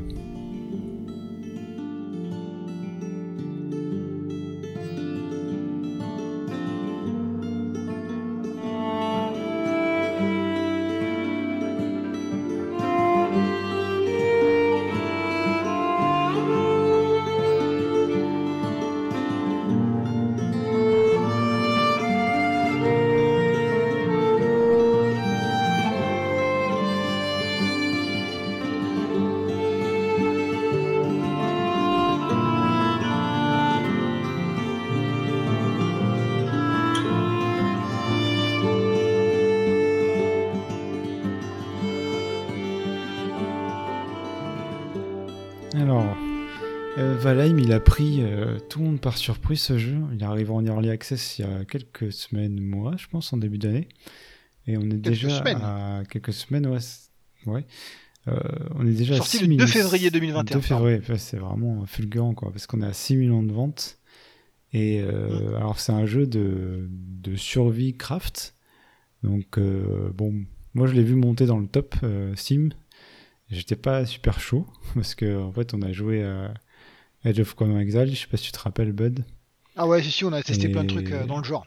Voilà, euh, bon, pff, moi ça, j'en ai commencé à, un peu, à avoir un peu marre de ces jeux en fait de craft, de survie qui pullulent un peu sur Steam euh, et Après, Minecraft. oui. Je sais ce que je veux dire, je pense que c'est Ouais. pas Conan qui t'a fait mal, c'est de jouer avec ton neveu à Minecraft. non, mais c'est. euh, J'aime pas jouer sans but et, et des fois les enfants euh, ils ont pas besoin de but pour s'amuser. Mais moi maintenant j'ai- j'ai j'ai 36 ans, voilà, je le dis, et j'ai besoin d'un but pour m'amuser. tu n'es plus un enfant. Et donc. euh, Ah, tiens, tu bah, as juste perdu la pour- magie euh, dans ton cœur. non, il y a plus de magie maintenant, il y a des objectifs chiffrés, voilà, c'est des achievements, c'est ça, c'est l'industrie, c'est le futur. Bon, ce que Voilà. tu dis, c'est que euh, quelqu'un que tu connais, euh, donc euh, on va l'appeler Petit Lu, ça marche bien. Euh, il a commencé Minecraft avec son fils. Il Ouais. m'a envoyé un message, il m'a dit C'est quoi ce jeu? Je comprends pas ce que je dois faire et c'est quoi le but? Je lui dis T'es trop vieux, Ouais. mec, tu comprends pas. et c'est exactement ce que tu dis. c'est qu'on a besoin d'une histoire, d'un Et, objectif. euh, C'est ça, et du coup, euh, bah, à un moment, un de nos potes nous a dit quand même, bon, bah voilà, on va tester Valheim, donc on a dit, allez, ok, on suit. Et en fait, t'es projeté dans Valheim, et t'as une courte cinématique, donc t'es t'es, euh, tr- transporté par un énorme corbeau, t'es lâché tout nu, voilà, sur, euh, sur le- premier biome du jeu, euh, un biome prairie très sympathique. Et on te dit, euh, bon voilà, euh, tu veux retourner au Valhalla, ok, c'est facile, euh, tu butes 5 boss. Et en fait, du coup, t'as un but du jeu. Et moi, c'est ce qui m'a plu en fait. Mhm. C'est que ce jeu, euh, c'est un early access, mais t'as un but du jeu qui est clair, qui est énoncé.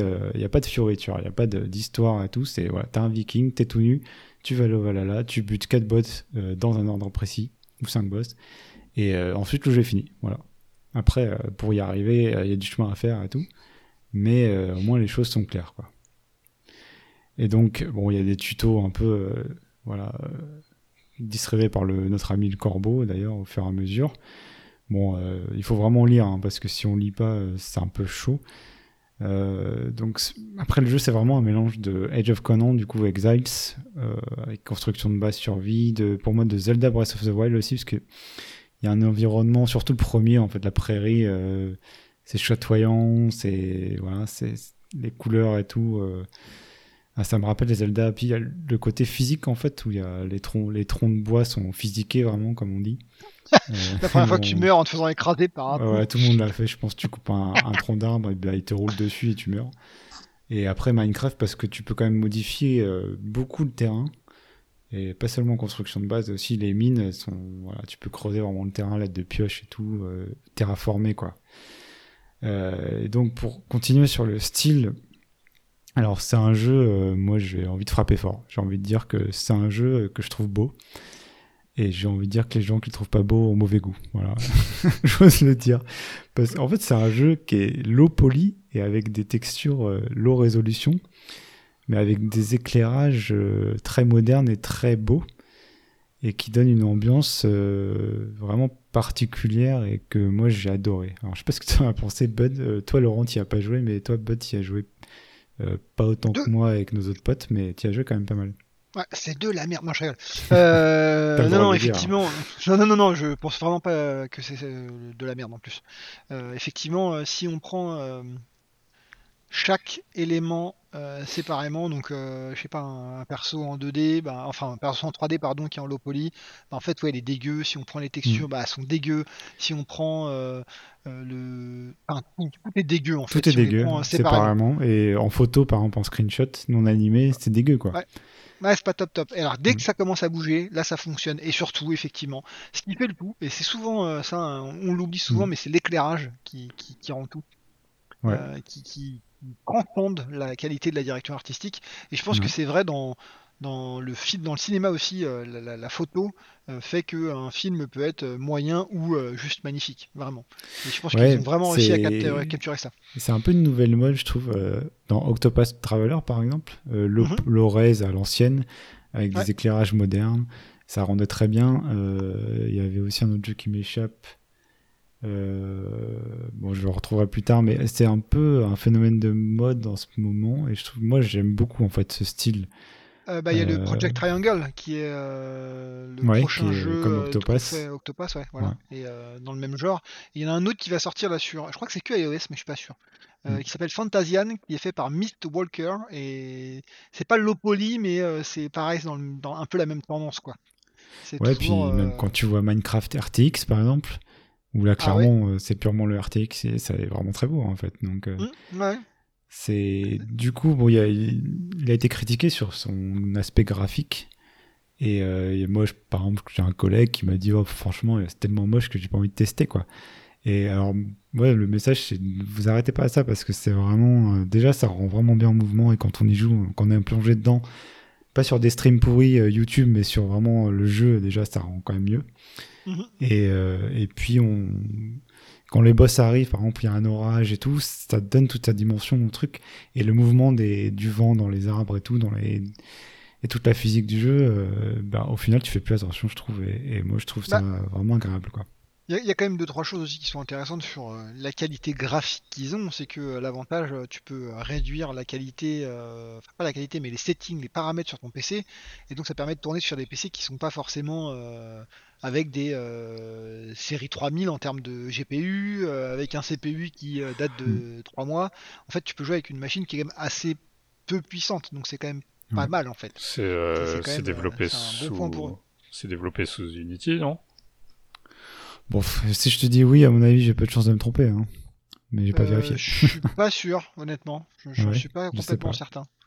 J'ai pas fait attention à la, à la, à la structure des fichiers euh, sur le PC.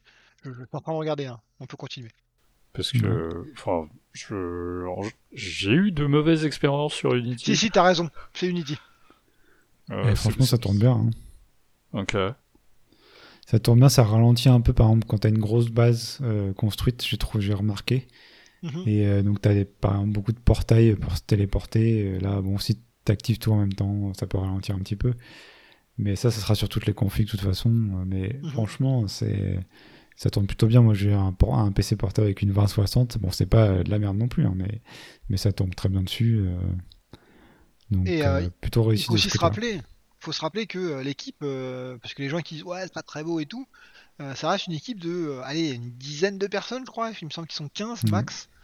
C'est Iron Gate euh, Studio, je crois, c'est leur premier jeu. C'est leur premier jeu, ils sont suédois, ils sont édités par Coffee Stain. Ouais, Bah, le- Le, en truc, fait, c'est ouais, non, que, ils sont. C'est que euh, Pardon, quand, tu vends, euh, quand tu vends de la forêt, des vikings, tu penses à Assassin's Creed Valhalla.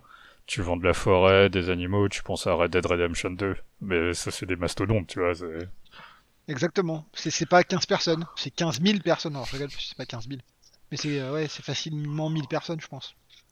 Ouais, mais ouais, Voilà. du coup, les éclairages, comme je disais, aussi le niveau de détail et euh, la génération aléatoire du monde est quand même très réussi.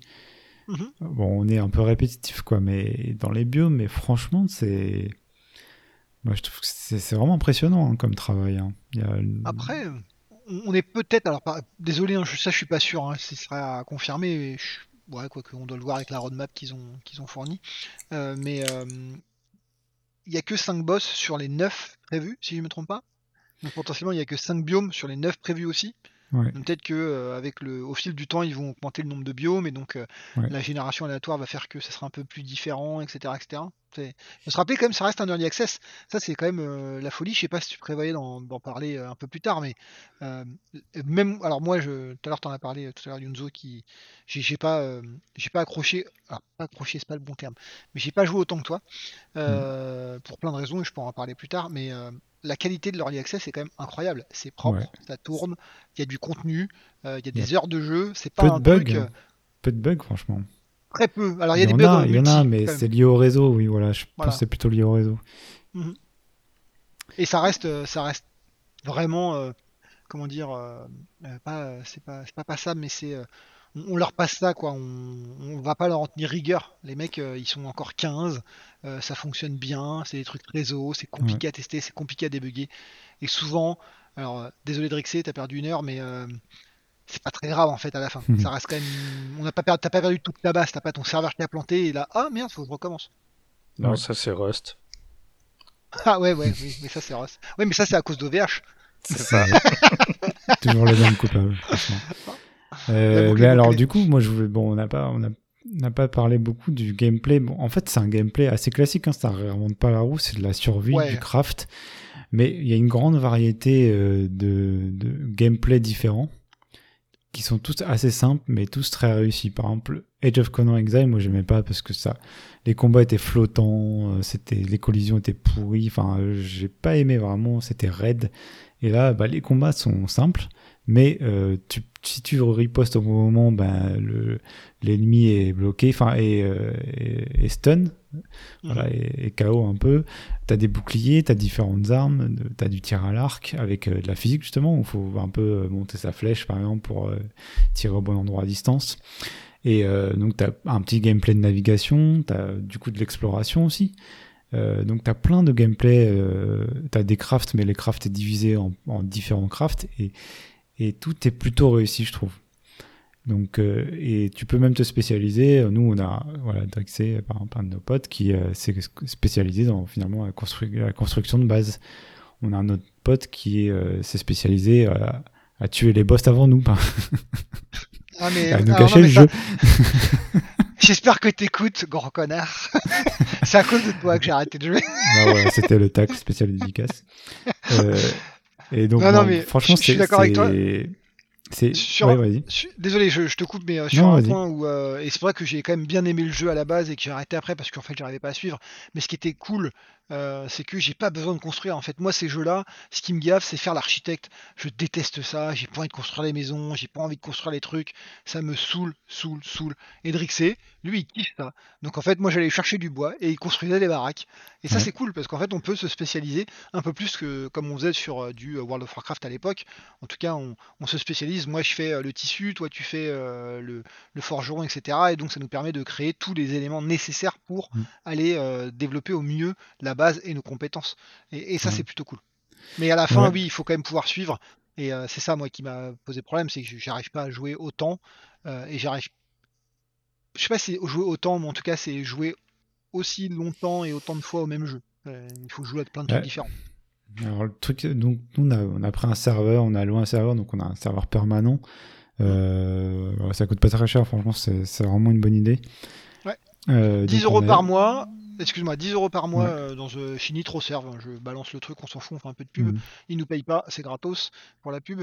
Euh, ça coûte 10 euros par mois, si on jusqu'à 10 joueurs maximum en même temps sur le serveur, donc en fait ça fait 1 euro par mois par personne. Ouais. C'est pas quand même très cher, et en plus vous pouvez, attention, c'est 10 joueurs simultanés, donc vous pourriez très bien être 20. Tant qu'il y a un roulement, vous pouvez toujours être 10 Ouais. sur le serveur, quoi. Donc ça fonctionne. Euh, et euh, il y a un autre moyen de faire moins cher, c'est de le hoster euh, soi-même. Mais Ouais. là, ça veut dire que le PC, votre PC doit tourner en permanence, que vous devez ouvrir des ports et tout. Enfin, ça devient un peu galère. Ça bouffe des ressources sur votre machine. Donc, quand vous, vous voulez jouer à autre chose, ben, vous avez quand même des ressources qui sont bouffées. Donc, c'est quand même pas, pas top. Ouais, du coup, on a joué sur un serveur donc, qui était permanent pour nous tous, et on a joué donc vraiment en coopération, avec une base commune, etc. Je pense que solo, c'est intéressant aussi, hein, c'est bien, mais euh, même moi, je jouais aussi, on joue tous un peu solo dans notre coin, dans le jeu. On se donne rendez-vous de temps en temps pour faire les boss, pour faire des expéditions. Mais euh, tout seul, tout seul, bon, forcément, c'est un peu moins intéressant peut-être. Enfin, un peu... Oh, il faut rester motivé tout seul, en fait, je c'est surtout ça. Et, Et- à et- plusieurs, euh, c'est. T'as tout à fait raison. Non, T'as tout à fait raison. C'est-à-dire que moi, je, je jouais plutôt pour faire de la coop permanente. C'est-à-dire que je joue que Ouais. quand vous jouez. Alors qu'en fait, non, il faut réussir à se dire Ah non, mais moi, en fait, je vais couper du bois de temps en temps, euh, tout seul. euh, je vais me faire mon kiff. Je vais me faire un boss. euh, ou alors, je sais pas, je vais chercher une certaine ressource pour me faire une armure. Et c'est le truc que j'arrive pas à faire. Ouais. Et ouais, ce qu'il faut dire aussi, c'est qu'on peut changer le serveur. Le perso est conservé, donc ça, c'était bien. Mhm. C'est une, une bonne idée. Euh, Après, donc le problème de ça, c'est que les... y a du scaling en fait sur les boss, donc les boss s'adaptent à ton niveau. Et donc par exemple, quelqu'un, on peut partir en fait sur le serveur, on joue tous ensemble, tuer un boss tout seul. Parce que voilà, les autres sont pas là, on a envie d'avancer. Et... en fait, les boss débloquent vraiment des objets qui vont permettre de. Bon, ça, je reviendrai sur la progression parce que c'est vraiment un truc essentiel du jeu et le, point fort du jeu pour moi. Mais voilà, les, boss, tant que tu l'as pas tué, en gros, tu peux pas avancer dans le jeu, quoi. Parce que tu débloques un objet qui te permet de faire des meilleures armures et tout. Et, J'ai- euh, D'ailleurs, désolé, je te coupe encore, mais j'ai vu Mhm. sur euh, PC Gamer euh, d'un gros joueur, je crois que c'est un joueur qui a construit une base de ouf, euh, qui a décidé de rejouer au jeu depuis le début, mais sans Ouais. tuer les boss. Et là, on se dit, mais comment il fait pour, euh, pour évoluer? Parce que comme tu dis, effectivement, il faut tuer le premier boss pour pouvoir aller miner euh, du, du, du cuivre, Ouais. si je ne me trompe pas. Ouais. Euh, bah, en fait, le mec, ce qu'il fait, c'est qu'il il va aller pouler des, des, comment, des trolls et faire en sorte que les trolls tapent les, Hmm. les, les, les filons de cuivre pour récupérer du cuivre pour aller pouvoir ensuite euh, créer des trucs. Et le gars, il est en train de faire ça. Voilà. Ouais, Désolé, je... Non, mais Petit- c'est c'est rigolo parce que nous, on a, bon, nous, on touche pas trop à ça. On est un peu conventionnel de ce côté-là. Ouais. Mais il y a plein de possibilités de gameplay émergent. Il y a plein de choses euh, super fun euh, à voir sur YouTube. Les, les, une grande créativité des joueurs, comme d'habitude, quoi. Mm. Mais euh, alors oui, donc le problème de scaling, ce qui t'a fait un peu décrocher toi, Bud aussi, c'est voilà, c'est que du coup, euh, on peut aller tout seul en fait sur un serveur où on joue à plusieurs, péter un boss.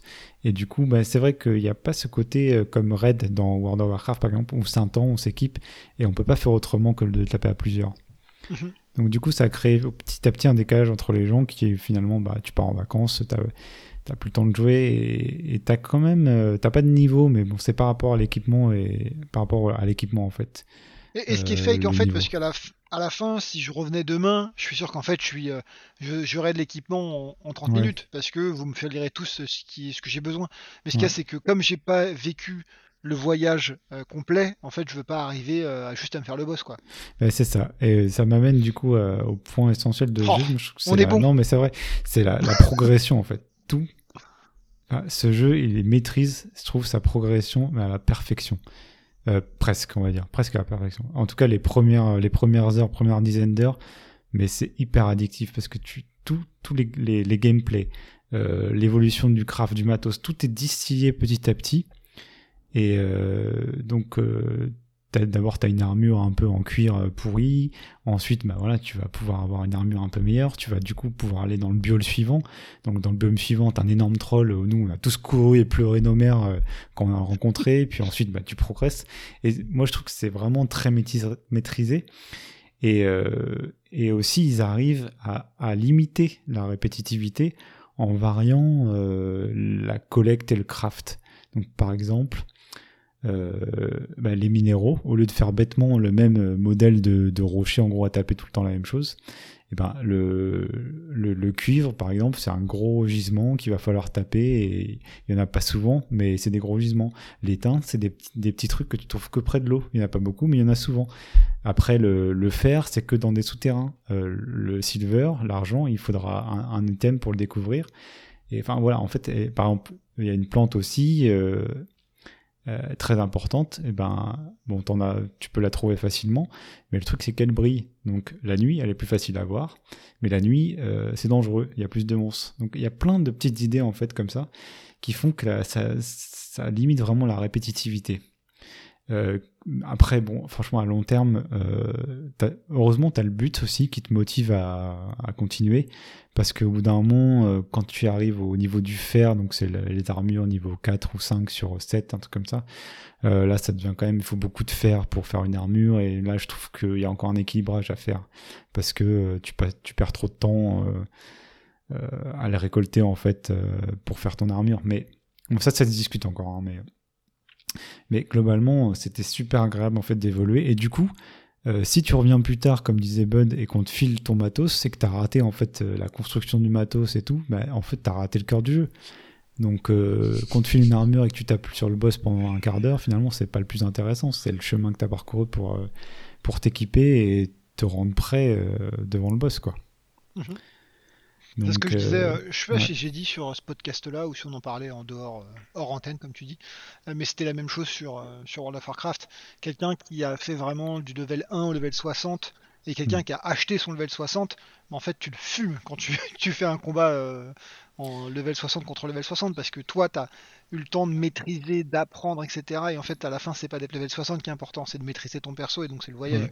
que tu as eu. Après, là, bon, franchement, il n'y a pas vraiment. Moi, je trouve pas qu'il y ait vraiment de différence entre Non. ta maîtrise du perso entre 10 heures et Non, non, c'est sûr. entre tes, deux, tes 3, 4, 5 premières heures et tes Mais- après 40 heures.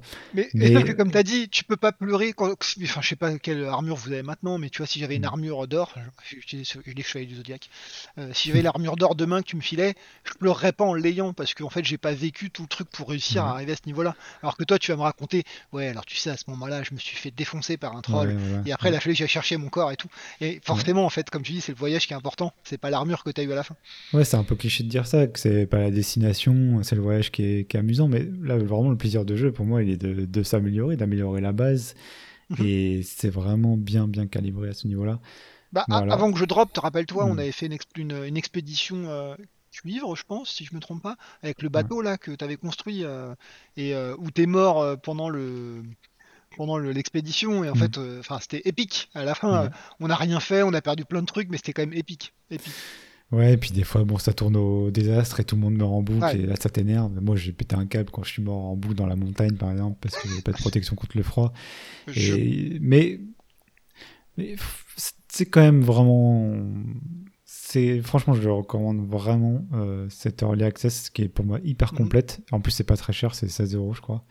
Et il y a beaucoup, beaucoup de contenu. Nous, ça fait un mois qu'on est dessus. On n'a pas encore fini le dernier boss.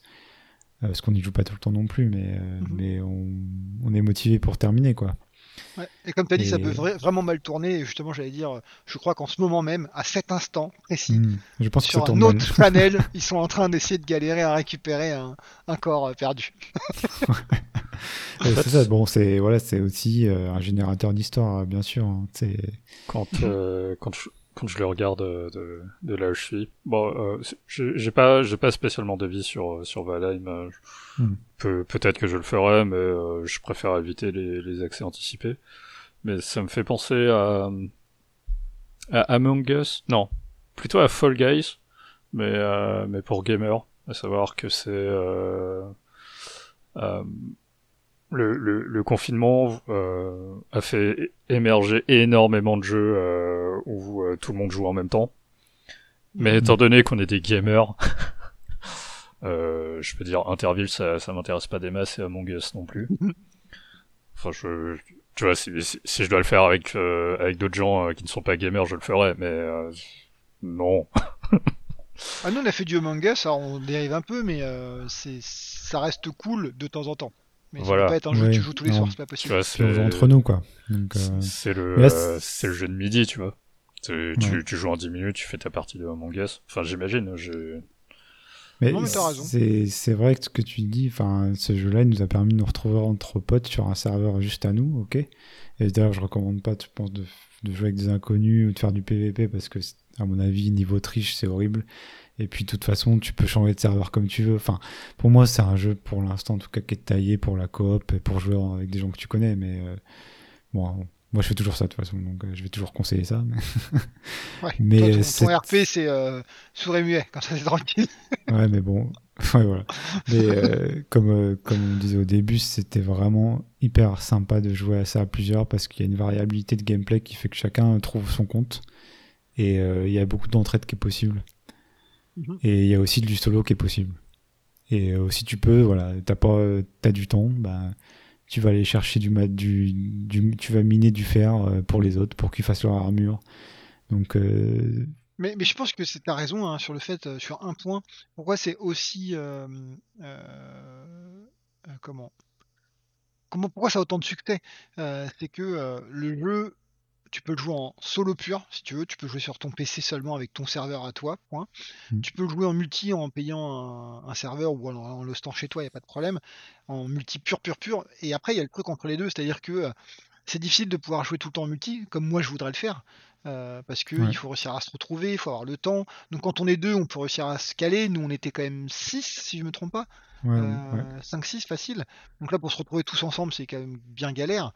Mais l'avantage de ce jeu-là, tu peux jouer tous les soirs de ton côté, et moi je peux jouer tous les deux soirs. C'est pas grave parce qu'en fait, toi, tu peux continuer à faire évoluer le groupe Ouais. en jouant tout seul. Ouais. Et ça, c'est cool. Ouais, c'est. Non, c'est c'est une formule qui semble simple, mais qui est vraiment bien, enfin, qui est vraiment euh, bien, bien exécutée, quoi. Et puis, euh, Ouais. Tout simplement, euh, la prise en main du jeu est vraiment super agréable. Le perso répond bien. Euh, tu tapes un arbre, euh, c'est pas une corvée, c'est sympa, grâce à la physique, je pense aussi. Enfin, C'est. Voilà. Donc, après, bon, il manque, pour terminer, il manque, voilà, des... la qualité de vie. Euh, niveau gestion d'inventaire, évidemment, dans ce genre de jeu, c'est toujours la galère. Donc celui-là, il, il déroge pas à la règle. Après, il y a une roadmap. Donc bon, voilà, ils vont augmenter le contenu, sortir des nouveaux biomes. Mais franchement, déjà, là, il est super intéressant.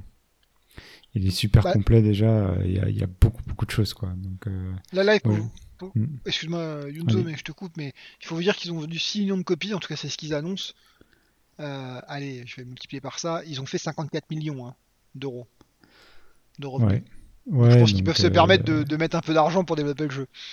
Non, en fait, franchement, euh, j'a- j'attends rien parce que je le trouve déjà bien, mais finalement, euh, j'ai hâte de voir ce qu'ils vont faire, quoi. On va voir ce qu'ils vont faire de cet argent. Est-ce qu'ils vont réussir à, à transformer l'essai et rendre le jeu encore meilleur? Euh, C'est possible, hein, il y a perfectible, mais, mais on fera peut-être un restart euh, d'ici quelques mois euh, là-dessus parce que.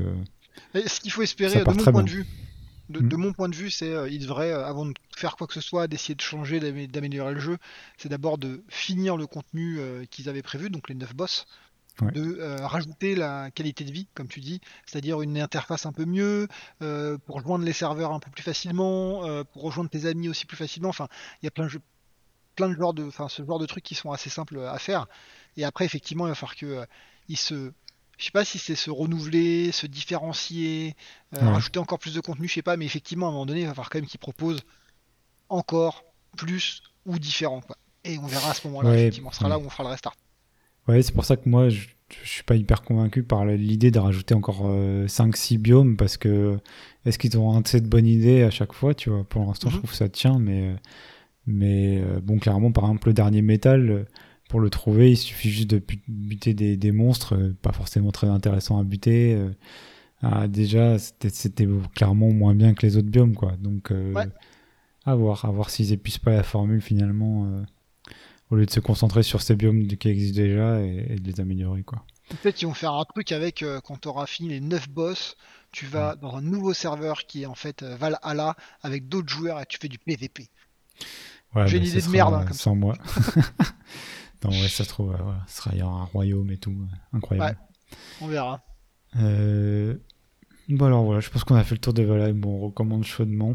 Même toi Bud euh, je Bah pense ouais, non, mais même. clairement, non, non, euh, vraiment, je recommande. euh, Il y a des gens qui vont dire, mais il est complètement fou, il a pas joué beaucoup, il recommande.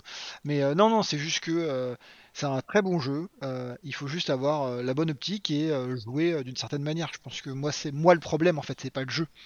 Euh, et ça, on peut rien y faire. Ou alors, on Mm. pourra peut-être dire que c'est euh, que c'est euh, que c'est Frodon le, le problème. Et il est, à, taquin, en plus. il est à moins de 20 euros. Sur Steam en tout cas. Ouais, Ouais, c'est ouais, 16,79€. je crois. Franchement à, à ce prix là allez-y Ah ouais, quoi. ça- ouais, ça, c'est- il faut, faut pas hésiter, clairement.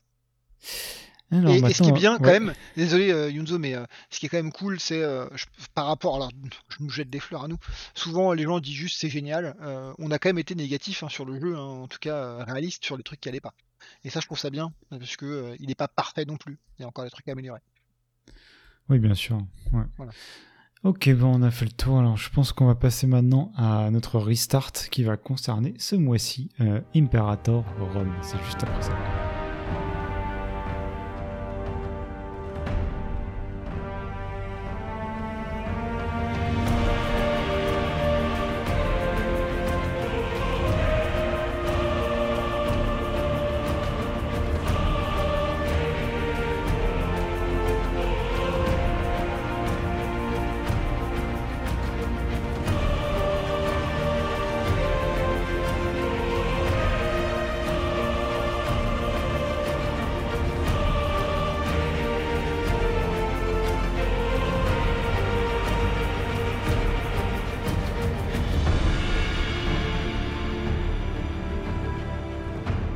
Alors, euh, après cette petite interlude musicale, une magnifique musique d'Imperator, on je recommande la soundtrack.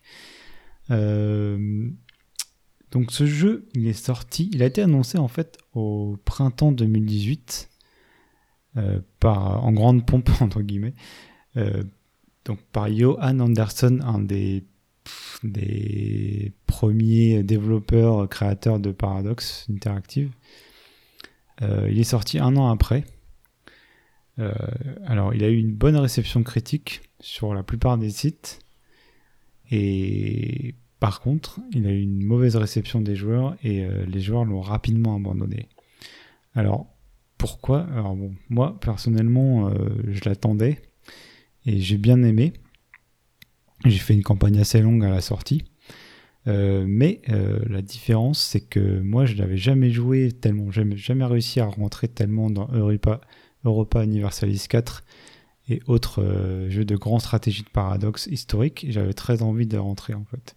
Donc j'attendais ce joueur pour ce jeu pardon pour y rentrer et j'aime beaucoup aussi la période qui couvre. Donc c'est la période de la République romaine, transition empire romain et donc la euh, période euh, guerre punique avec Carthage et euh, la, mort d'Alexandre le Grand et les guerres des successeurs d'Alexandre le Grand. Donc l'Antiquité, quoi. Une période super intéressante. Alors, du coup, en fait, un des problèmes principaux, je pense, c'est que c'est pas facile à résumer en fait, mais déjà bon. Alors les, les joueurs qui sont habitués aux grandes stratégies de paradoxe, euh, ils ont trouvé le, jeu est trop creux.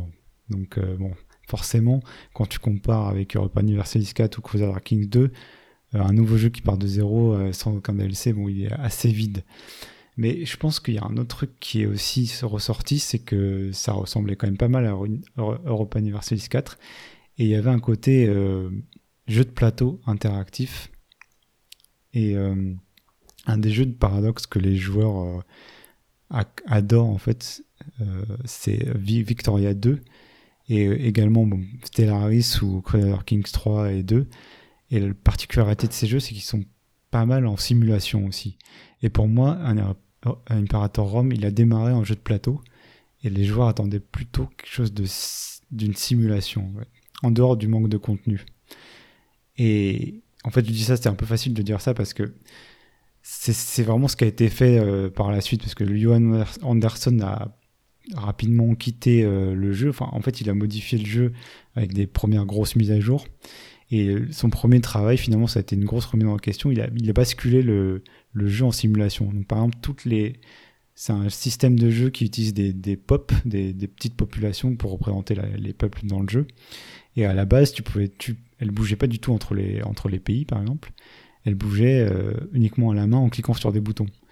Et beaucoup de, choses se faisaient avec différents, euh, différents manas, donc différents. Euh, donc tu avais le mana légal, le mana, le mana du charisme, voilà. C'était des points, tu dépensais ces points pour faire toutes tes actions. Tu cliquais sur plein de boutons pour déplacer les pop, pour faire tes lois et tout. Et finalement, en fait, c'est ça qui a pas plu du tout et qui a été retravaillé en priorité. Et donc la première, une des premières choses, du coup, ça a été euh, la migration automatique et la croissance des populations et, la transformation du jeu vers euh, plus de simulation. En fait.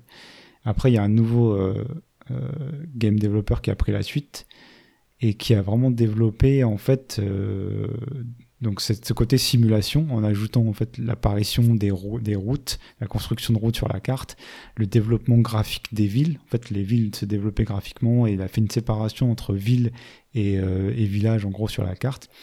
Et c'est devenu un jeu qui était euh, simulation et un peu presque 4X en fait, et civilisation builder, un, constructeur de civilisation. Un truc qui est plus proche finalement de civilisation, le jeu, que euh, Europa Universalis 4, qui a du coup eu son vrai cachet. Euh, et donc après, ce, ce développeur-là qui s'appelle son pseudo, c'est Areo. Euh, donc il a, il a, fait des grosses mises à jour au, niveau de la religion. Il a beaucoup développé la religion, enfin lui et son équipe bien sûr. La culture et la dernière mise à jour là, c'est euh, il a refait, ils ont refait pas mal tout ce qui est militaire en fait. Et donc, il a transformé entre un, système où tu construisais tes armées un peu comme un RTS, voilà, ce qui était un peu anachronique parce que tout le monde avait des légions, ce qui n'était pas le cas à l'époque, en système de lévis, de levée, comme dans Crusader King 3, où finalement c'est tes populations du pays qui vont faire tes armées et tu les, t'en fais une armée quand on a besoin, ensuite ils retournent à la ferme en gros quoi. Et à côté de ça, tu as des légions euh, professionnelles qui vont peu à peu apparaître au cours du, au cours du temps dans le jeu. Et alors, donc cette, euh, cette mise à jour, du coup, elle a été euh, nommée 2.0 parce que c'est vraiment une grosse transformation du jeu.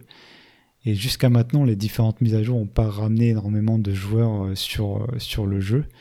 Mais celle-là, a priori, elle a réussi à ramener pas mal de joueurs. Et donc, ils ont couplé ça avec un, un DLC qui s'appelle Les héritiers d'Alexandre, qui se focalise en fait sur euh, donc les héritiers d'Alexandre le Grand, euh, qui sont des, acteurs euh, majoritaires de cette époque-là. Alors, bon, moi j'avais bien aimé le jeu dès le début, mais franchement le jeu est vraiment maintenant excellent. il vaut vraiment le coup et tous les systèmes qui ont été rajoutés sont intéressants même si maintenant il y a une énorme quantité de gameplay et de mécanismes euh, qui sont empilés et qui sont pas forcément faciles à sont pas forcément faciles à maîtriser en fait quand on débarque euh, et qu'on n'a jamais joué qu'on a joué qu'à la première version. Euh, donc ce que je peux dire du coup c'est que du coup le, jeu est passé à une orientation plus simulation, plus construction de civilisation et personnalisation de la civilisation. Euh, mais il a aussi une forte orientation historique par rapport à Universalis, Europa Universalis 4, par exemple, Crusader King 3, qui ont surtout des départs historiques, mais pas forcément des évolutions du, jeu historique. Mais là, en fait, tous les DLC sont des espèces de missions, des objectifs historiques avec euh, un peu de texte, de, d'enrobage historique, et qui fait que c'est très intéressant quand on s'intéresse à la période. Donc voilà, je vais Bon, je vais pas passer trop longtemps dessus parce que euh, c'est un sacré monologue puisque vous, ça vous intéresse pas spécialement. Moi, j'ai testé. Hein. T'as testé au début, toi J'avais testé, ouais. Euh, c'était avant qu'on joue à Stellarest, je crois. Euh, et ouais, c'était c'était aride. c'était pas facile à comprendre. les tutos étaient tout pourris. Enfin, ça, ça, restait du vrai du vrai paradoxe. sauf que un peu comme Crusader Kings 3, mais mais il y avait moins, j'avais moins le l'envie de, comprendre et c'était un peu moins sympa à, regarder ce qui se passait parce que comme tu dis c'était plus le jeu de plateau à l'époque le début du jeu de plateau. Oui c'était jeu de plateau. La première version était quand même très orientée guerre aussi.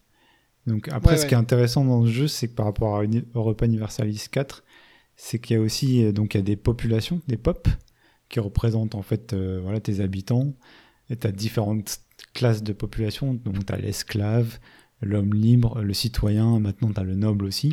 Donc tu as tout ça à gérer qui peuvent être de différentes religions, de différentes cultures, donc tu as une grande complexité, euh, une grande profondeur, on va dire, à ce niveau-là. Et tu as également des, des personnalités, en fait, qui sont pas comme Crusader Kings 3 où c'est pas aussi poussé avec euh, tu diriges pas une personne en fait tu diriges euh, la nation légitime en gros donc si tu as une guerre mhm. civile par exemple et que tu la perds, tu perds la partie.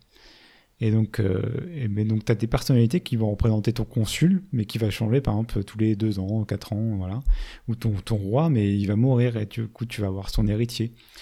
Et euh, donc c'est plus traité comme des ressources, mais ils ont quand même un petit peu de profondeur parce qu'ils ont des, un arbre généalogique. Tu peux les marier et tu peux les emprisonner, tu peux, tu peux faire un peu d'intrigue. Mais ils n'ont pas poussé euh, à fond cet aspect-là par rapport à Crusader Kings 3, qui est vraiment un, The Sims médiéval, avec une grosse simulation de ce côté-là. Mais moi, je trouve que maintenant, c'est vraiment un, bon équilibre et très intéressant entre Europa Universalis 4 et Crusader Kings 3. Et il a vraiment sa propre identité, en fait, entre la période et ce mécanisme, ces systèmes de population et de personnalité. C'est vraiment original par rapport aux autres, quoi. Mhm. Et ça, c'est un des points forts de la version 1.0, moi, ce que j'avais bien aimé. Par exemple, moi, j'avais commencé, j'avais pris, euh, pris une tribu en Gaule et j'avais euh, conquis la Gaule et formé la Gaule. Donc, euh, donc c'était plus ma tribu, c'était vraiment la nation Gaule. Et j'avais, et du coup, de ma tribu, j'avais fait voler en monarchie. Et ça, c'était déjà présent à l'époque. Maintenant, c'est bon, les tribus n'ont pas été trop retouchées. Donc les tribus sont pas le gouvernement le plus intéressant. En gros, tu as république, monarchie et tribu. Les républiques sont été très retravaillées, sont les plus intéressantes, je pense. La monarchie, c'est aussi intéressant. Euh, et les tribus sont sûrement les prochaines euh, classes de gouvernement qui vont être retravaillées. Mais c'était déjà euh, assez satisfaisant en fait de faire évoluer cette tribu, d'augmenter les, développer les villes pour transformer en monarchie et, civiliser un peu le pays quoi. Et ça c'est vraiment unique je trouve par rapport aux autres jeux Paradox. Donc voilà, après, donc déjà à l'époque, le problème c'était les tutos, l'interface aussi. Donc l'interface a été largement remaniée dans la version 2.0. Elle est plus jolie, graphiquement plus épurée, mais c'est pas encore ça pour moi. Honnêtement, euh, là j'avais raté une mise à jour, euh, celle de la culture, et j'ai repris là, mais j'ai failli lâcher au début, hein, alors que je connaissais déjà bien le jeu. Parce que il n'y a aucun tuto en fait, et tout est balancé. Et là, on est quasiment euh, dans le feature creep en fait. Alors, j'ai pas le terme en français, mais ça s'empile, ça s'empile, ça s'empile. Et euh, c'est très intéressant, c'est très complet, c'est très profond, parce qu'on leur a dit euh, tellement, euh, voilà, votre jeu il est pas complet, votre jeu il y a rien à faire et tout, que maintenant c'est presque surchargé. Et, franchement, sans wiki, sans regarder des tutos, sans passer des heures à, chercher, c'est vraiment pas facile par rapport à, à Crusader Kings 3 qui Crusader King 3 qui pour moi a inauguré une nouvelle, j'espère une nouvelle ère dans les jeux Paradox, des, jeux quand même peaufinés qui sortent avec des bonnes premières versions. Parce que là, euh, c'était pas inintéressant, mais c'était vraiment horrible niveau interface et niveau, euh, niveau tuto quoi. En fait, on peut dire quand même qu'Imperator, euh, c'est l'ancien Paradox. Ouais, euh, alors que Stellaris ouais. et encore plus Crusader Kings 3, c'est le nouveau avec. on essaie d'être un peu plus sympa, faire en sorte que les premiers pas dans l'expérience soient un peu plus guidés. Alors après, mm. ils expliquent pas tout. Hein, Crusader Kings 3, si tu veux vraiment maîtriser le jeu, le tuto il est pourri en fait. Mais il ouais. suffit pour t'amuser. Il suffit pour euh, conquérir et former l'Irlande mmh. et à partir ouais. de là, franchement, on s'est débrouillé. Hein. Oui, exactement. Et, ça. Mais et, et ça suffit pour s'amuser. Le, le, tuto suffit pour euh, s'amuser, avoir des histoires, en raconter, mmh. machin. Après, effectivement, tu maîtrises pas tout. Euh, tu deviens pas un pro de l'espionnage, de. Euh, mais, ouais. mais au moins, tu as une base qui te permet d'avoir du fun. Alors qu'Imperator et Crusader mmh. Kings 2 d'ailleurs aussi, c'est tu commences et il faut te couetter. c'est un peu c'est ça, hein, il faut se faire fouetter pendant 30 heures pour réussir à comprendre Ah, ah c'est comme ça que ça marche. Ah, ah d'accord, c'est fun. Et 30 heures, ouais. les gars, enfin, je dis 30 heures, mais c'est trop, c'est plus que ça ou moins, ça dépend des gens. Mais c'est ouais. trop. Alors qu'au moins, euh, euh, Crusader King 3, comme tu dis, le tuto, c'est quoi? Allez, une heure, et je vais être méga large en prenant ton temps. Et à partir de là, tu peux t'amuser. Ouais, euh, une heure, bref. Enfin, mmh. euh, ouais. Et donc là, il y a vraiment un grand investissement à faire. Hein. Moi, je trouve qu'il qu vaut le coup, hein. mais euh, soyez prévenus, quoi. Et alors, sur l'interface, du coup, y a, tu sens que c'est un jeu qui a été retravaillé. Je pense qu'ils qu vont voulu absolument éviter. C'est parce que Stellaris a été vraiment entièrement refait, quasiment. Imperator a été entièrement refait. Et Crusader King 3, non, ça sera pas ça, en fait. Ça a été bien fait dès le début. Ils vont empiler dessus mais ça a été bien conçu en fait. Euh, en fait, c'est pas que ça a été mal conçu Imperator, mais c'est pas parti dans la bonne direction en fait, je pense. Ils sont trompés en fait, de, de, ils sont trompés dans ce que les joueurs voulaient, je pense. Et du coup, ils redirigent le jeu, ils le font bien, ils vont dans la bonne direction, mais par exemple, alors je vais donner un exemple, c'est euh, là ils ont retravaillé le militaire, et quand tu donc tu lèves tes, tes armées, et ben quand tu veux les les, euh, stopper les les en fait les les faire revenir à la vie euh, à la vie normale je veux dire et ben euh, t'as un bouton disband normalement sur l'armée et sur les levées ça marche pas comme ça. Donc t'as le bouton il est encore là il est grisé. T'as même un tooltip qui te dit non non passe pas par là pour disband ton armée. Passe par le menu droite. Et véridique hein. donc tu dois aller dans un autre menu pour disband ton armée. Parce que le jeu en fait il a empilé ils n'ont pas euh, épuré. Donc, je sais ou, alors, si... ou alors, ils peuvent pas épurer. Ça se trouve. Euh, ou alors, ils peuvent pas. Ouais. A une fonction qui est propre à lui, mais tu ouais. peux pas l'enlever. Sinon, le fait de disband. Euh, alors, j'ai cherché le mot. c'est dissoudre en français. Dissoudre. merci. Voilà. Dissoudre les armées. en fait, si tu enlèves ce bouton-là, ça ferait péter l'autre. Enfin, il y, y, a des trucs. Mais effectivement, quand tu, c'est toujours le problème, c'est quand tu construis quelque chose sur des fondations mmh. qui sont un peu branlantes ça devient euh, vite un, un caca euh, pas possible. Donc potentiellement les mecs ils disent bon bah ça on peut pas l'enlever, bon on va le griser. Ouais. Et tu vas dire non, on peut pas ça, va à droite. Ouais. ouais. ouais mais c'est ça. Moi je trouve ça hallucinant, ça me fait rigoler, tu vois, parce que c'est presque drôle de, de, lire ça en fait. Ouais, ouais. Ce genre de truc où le mec, t'as un tout le type qui te dit non non, on passe par un autre menu quoi. Ouh. Tu vois, c'est Ou alors- ça, manque, ça manque de contextualisation des, des actions, ça manque de, de vraiment synthétiser tous, tous ces boutons, quoi. C'est. Ou alors c'est une, une blessure de guerre, tu vois, c'est pour se rappeler. Remember, tu vois, c'est le truc. euh, il le laisse pour se rappeler que regarde, on avait fait de la merde avant. Faut faire mieux la Ah, prochaine fois. peut-être il se fouette tous les soirs, il dit putain ce bouton je vais le laisser Ouais. toute ma vie. Non mais Ah, ouais, c'est c'est dur de dire euh, aux gens euh, c'est un, c'est un excellent jeu. C'est un excellent jeu une fois que tu as passé euh, 10-15 heures quoi. Comme on va dire c'est tout le jeu paradoxe mais mais bon. Queer Kings 3 euh, c'est Est-ce que plus c'est pas, accessible quoi. Est-ce que c'est pas un reliquat de, d'un paradoxe passé qui s'adressait à leur Si, niche euh, de gens ultra velus et qui, qui, Mais oui, et euh, puis en fait c'est cherchaient pas à draguer un nouveau public ou Et c'est c'est exactement ça, je pense, parce que le Johan Anderson est parti ailleurs, en fait, faire autre chose.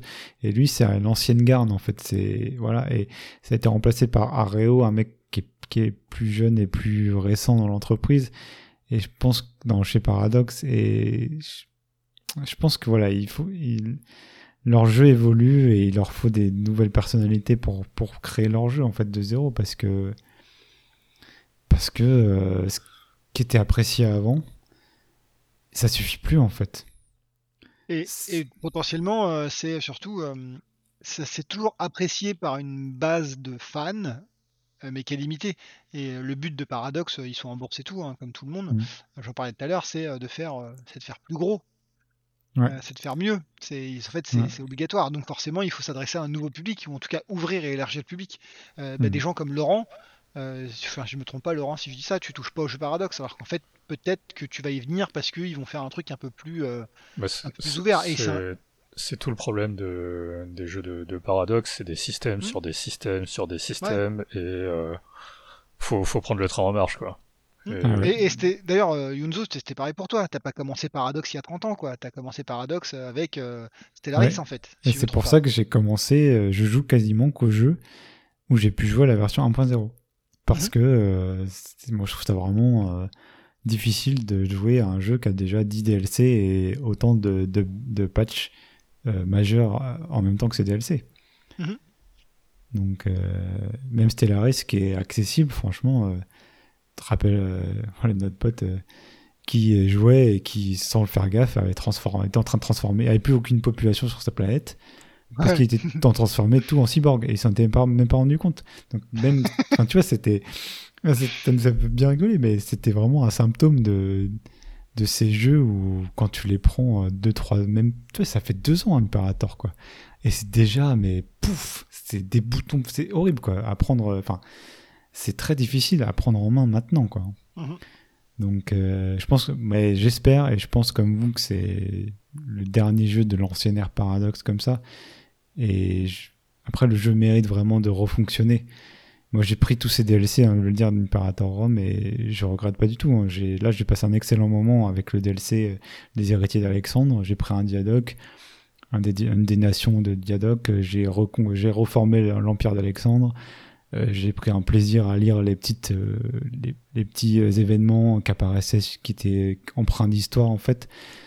J'adore hein, mais il faut savoir dans quoi on s'embarque après il y a aussi des voilà en dehors de il y a des très bons côtés hein. la carte est une des plus belles cartes de Paradox une des plus détaillées et plus jolies tout simplement Euh, il y a une, automatisation des, armées qui est possible qui marche très bien qui fait que tu peux te concentrer sur d'autres choses cette automatisation pour l'instant elle est réservée aux armées et je peux vous dire que quand on a un, très grand empire et qu'on se passe euh, la moitié du temps à remplacer les gouverneurs parce qu'ils meurent, et ben t'en as marre au bout d'un moment, donc euh, j'aimerais bien un peu plus d'automatisation. En fait, il y a- plein de choses qui pourraient, qui pourraient être améliorées, mais euh, c'est vraiment très riche. Donc j'aimerais, mais je pense pas qu'ils vont le faire, qu'ils se concentrent sur une, un peu faire une synthèse de leur propre jeu et, et l'épurer encore plus ce qu'ils ont, ont fait. Mais pour l'instant, il n'y a pas de roadmap. La première roadmap est- s'est conclue là avec euh, cette update-là. Et on verra la prochaine roadmap. J'ai vraiment hâte de voir. Et malgré tout, si le genre vous intéresse et l'époque vous intéresse, et si vous avez du temps à investir, franchement, ça, le jeu en vaut vraiment la chandelle, je trouve, quand même, maintenant. Donc voilà ce que j'avais à dire sur Imperator Rome.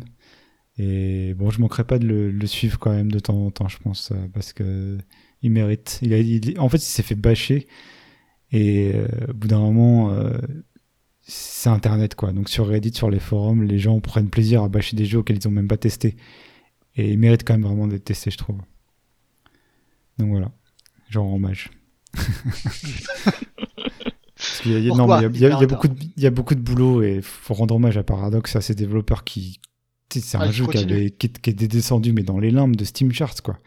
Mm. Et ils ont continué à le à soutenir et tout, ils y ont cru. Et, et moi, je trouve que ça vaut. Voilà, ils ont, ils ont réussi leur pari. Et si ça marche pas, c'est parce qu'il a été mal lancé.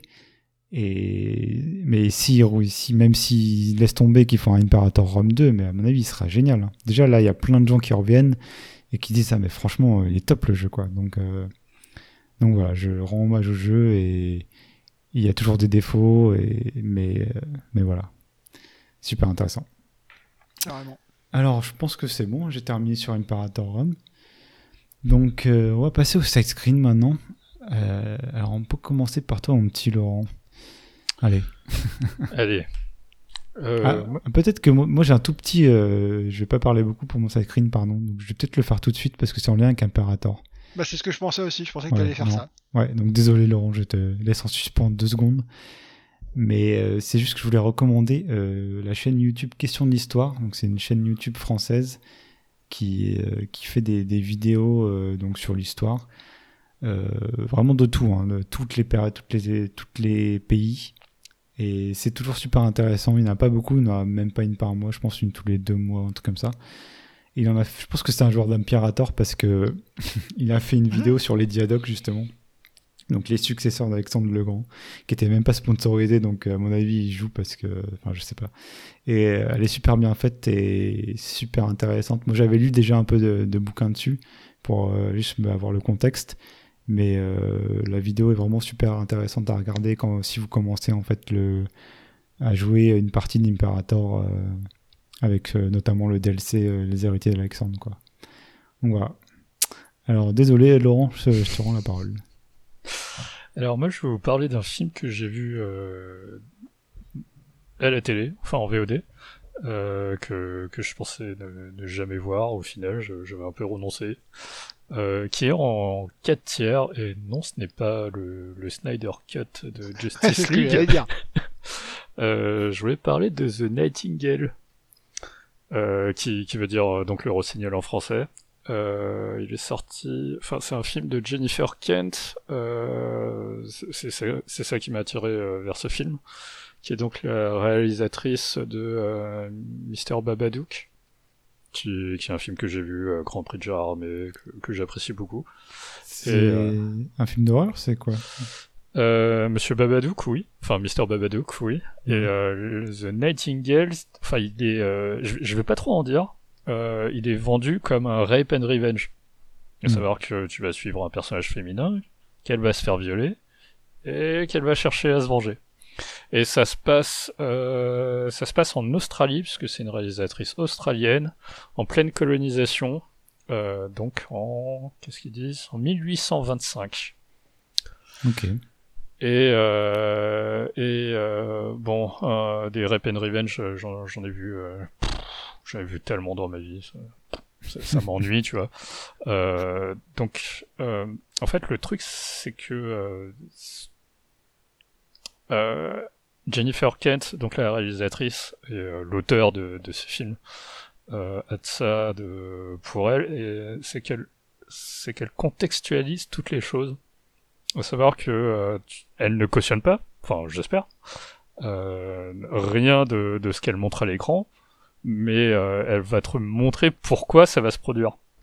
Euh, toutes les frustrations, toutes les, tous les ressentiments, tous les, toutes les décisions que, que les personnages vont prendre euh, sont euh, justifiées, enfin en tout cas contextualisées et, euh, et assez limpides. Donc tu, tu vas voir des choses que, enfin, elle montre des choses que, ouais, c'est pas, c'est pas très fréquent euh, euh, de voir ça, en tout cas dans, dans le cinéma euh, régulier, on va dire, euh, à tel point que euh, à la première projection, euh, il y a eu, euh, il y a eu des, des gens qui ont quitté la salle. Enfin, ça, ça fait un énorme euh, esclandre. Et il y a beaucoup de gens qui ont, qui ont quitté la salle. Euh, projection presse, quoi. Tu vois, euh, j'ai déjà vu des gens quitter la salle en, en projection normale. Et, et Yunzo, je ne sais pas Mhm. si tu te souviens, mais toi et moi, on a déjà quitté un film. Ouais, sur, sur mon impulsion, je crois, le- l'horrible film. euh, L'horrible film. ouais, Taisons son nom, je, je ne veux pas en entendre. Ouais, je m'en rappelle même plus, mais c'est ouais. Pas euh, trop violent, hein, c'était juste trop nul en fait. C'était, c'était vraiment nul. Euh, mais en projection presse, ça, Pff, tu t'attends, tu t'y attends pas trop, quoi. Ouais, c'est des gens chevronnés quoi, quand même. Et puis Euh, c'est leur boulot, ouais. ils sont payés pour aller voir le film, donc ils, ils y restent. C'est ça. Euh, donc, je préfère prévenir que, que c'est un film qui peut, euh, qui peut choquer les gens, euh, clairement. Et je comprends parfaitement pourquoi ces gens-là se sont sentis mal à l'aise et sont partis de la salle. Euh, mais je trouve que c'est un bon film. Le, le meilleur film, en tout cas, que j'ai vu euh, ce mois-ci. J'en ai vu quand même quelques-uns. Des vieux, euh, pour la plupart.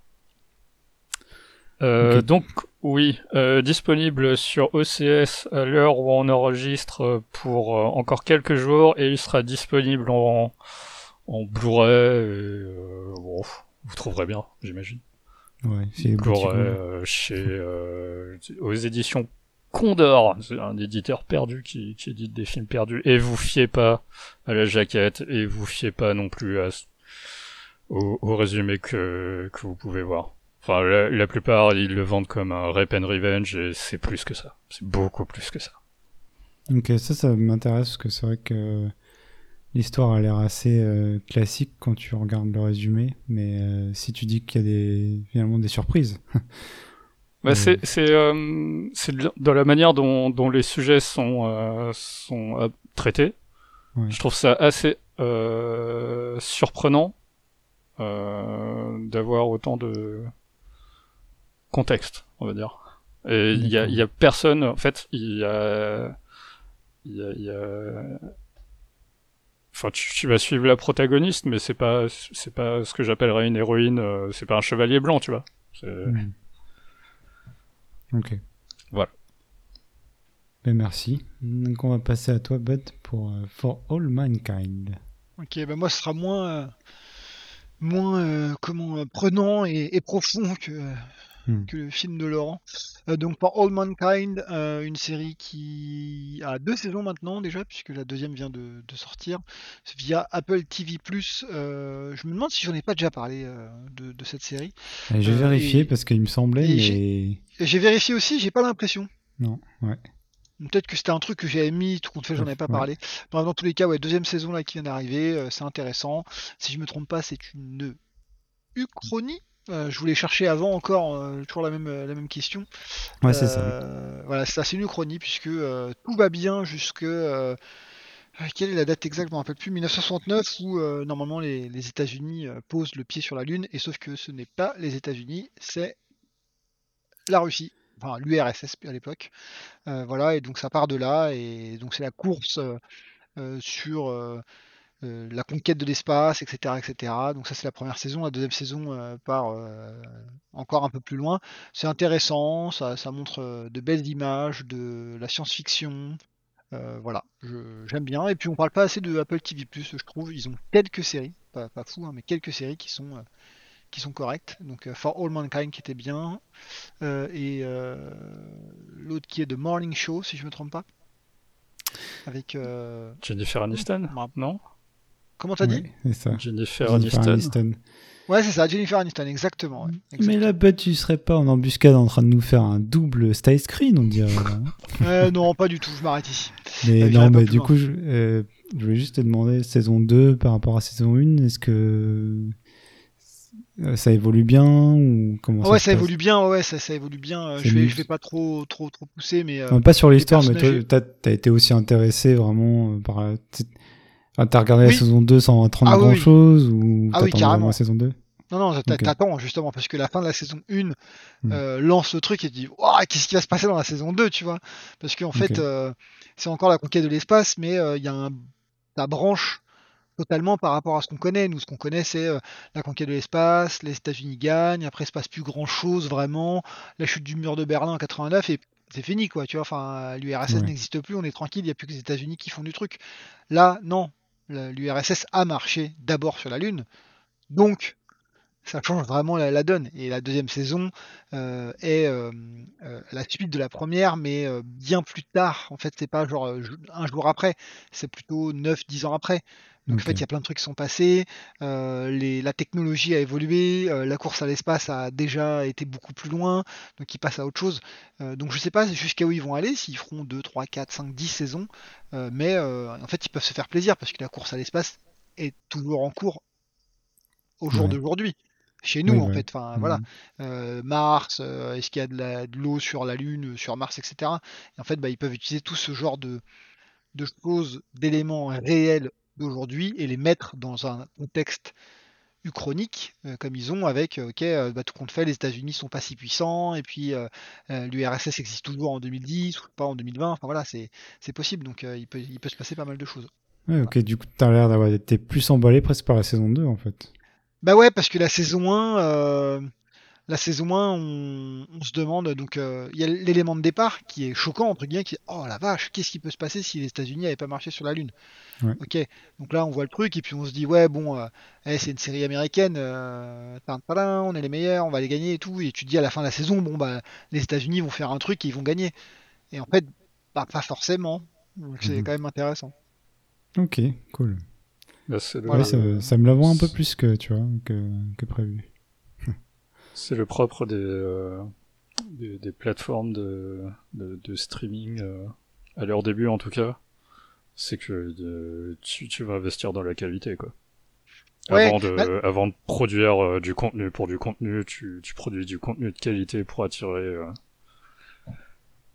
pour attirer le, le- le- client. le truc qui est marrant sur Apple TV+, quand même, c'est que, euh, alors je sais pas si c'est parce que ils ont trop de thunes, que Apple n'a pas besoin d'attirer le chaland, euh, etc., etc., mais la qualité est, quand même moyenne. Euh, c'est pas, il n'y a pas euh, 50 contenus, séries ou films qui sont incroyables sur Apple TV+. Non, mais tu Il y a quand même du contenu. En fait, faut, faut voir ça à Netflix au, au tout début, où Mhm. il y a quand même un peu de temps avant qu'ils sortent euh, House of Cards et Orange is Ouais. the New Black.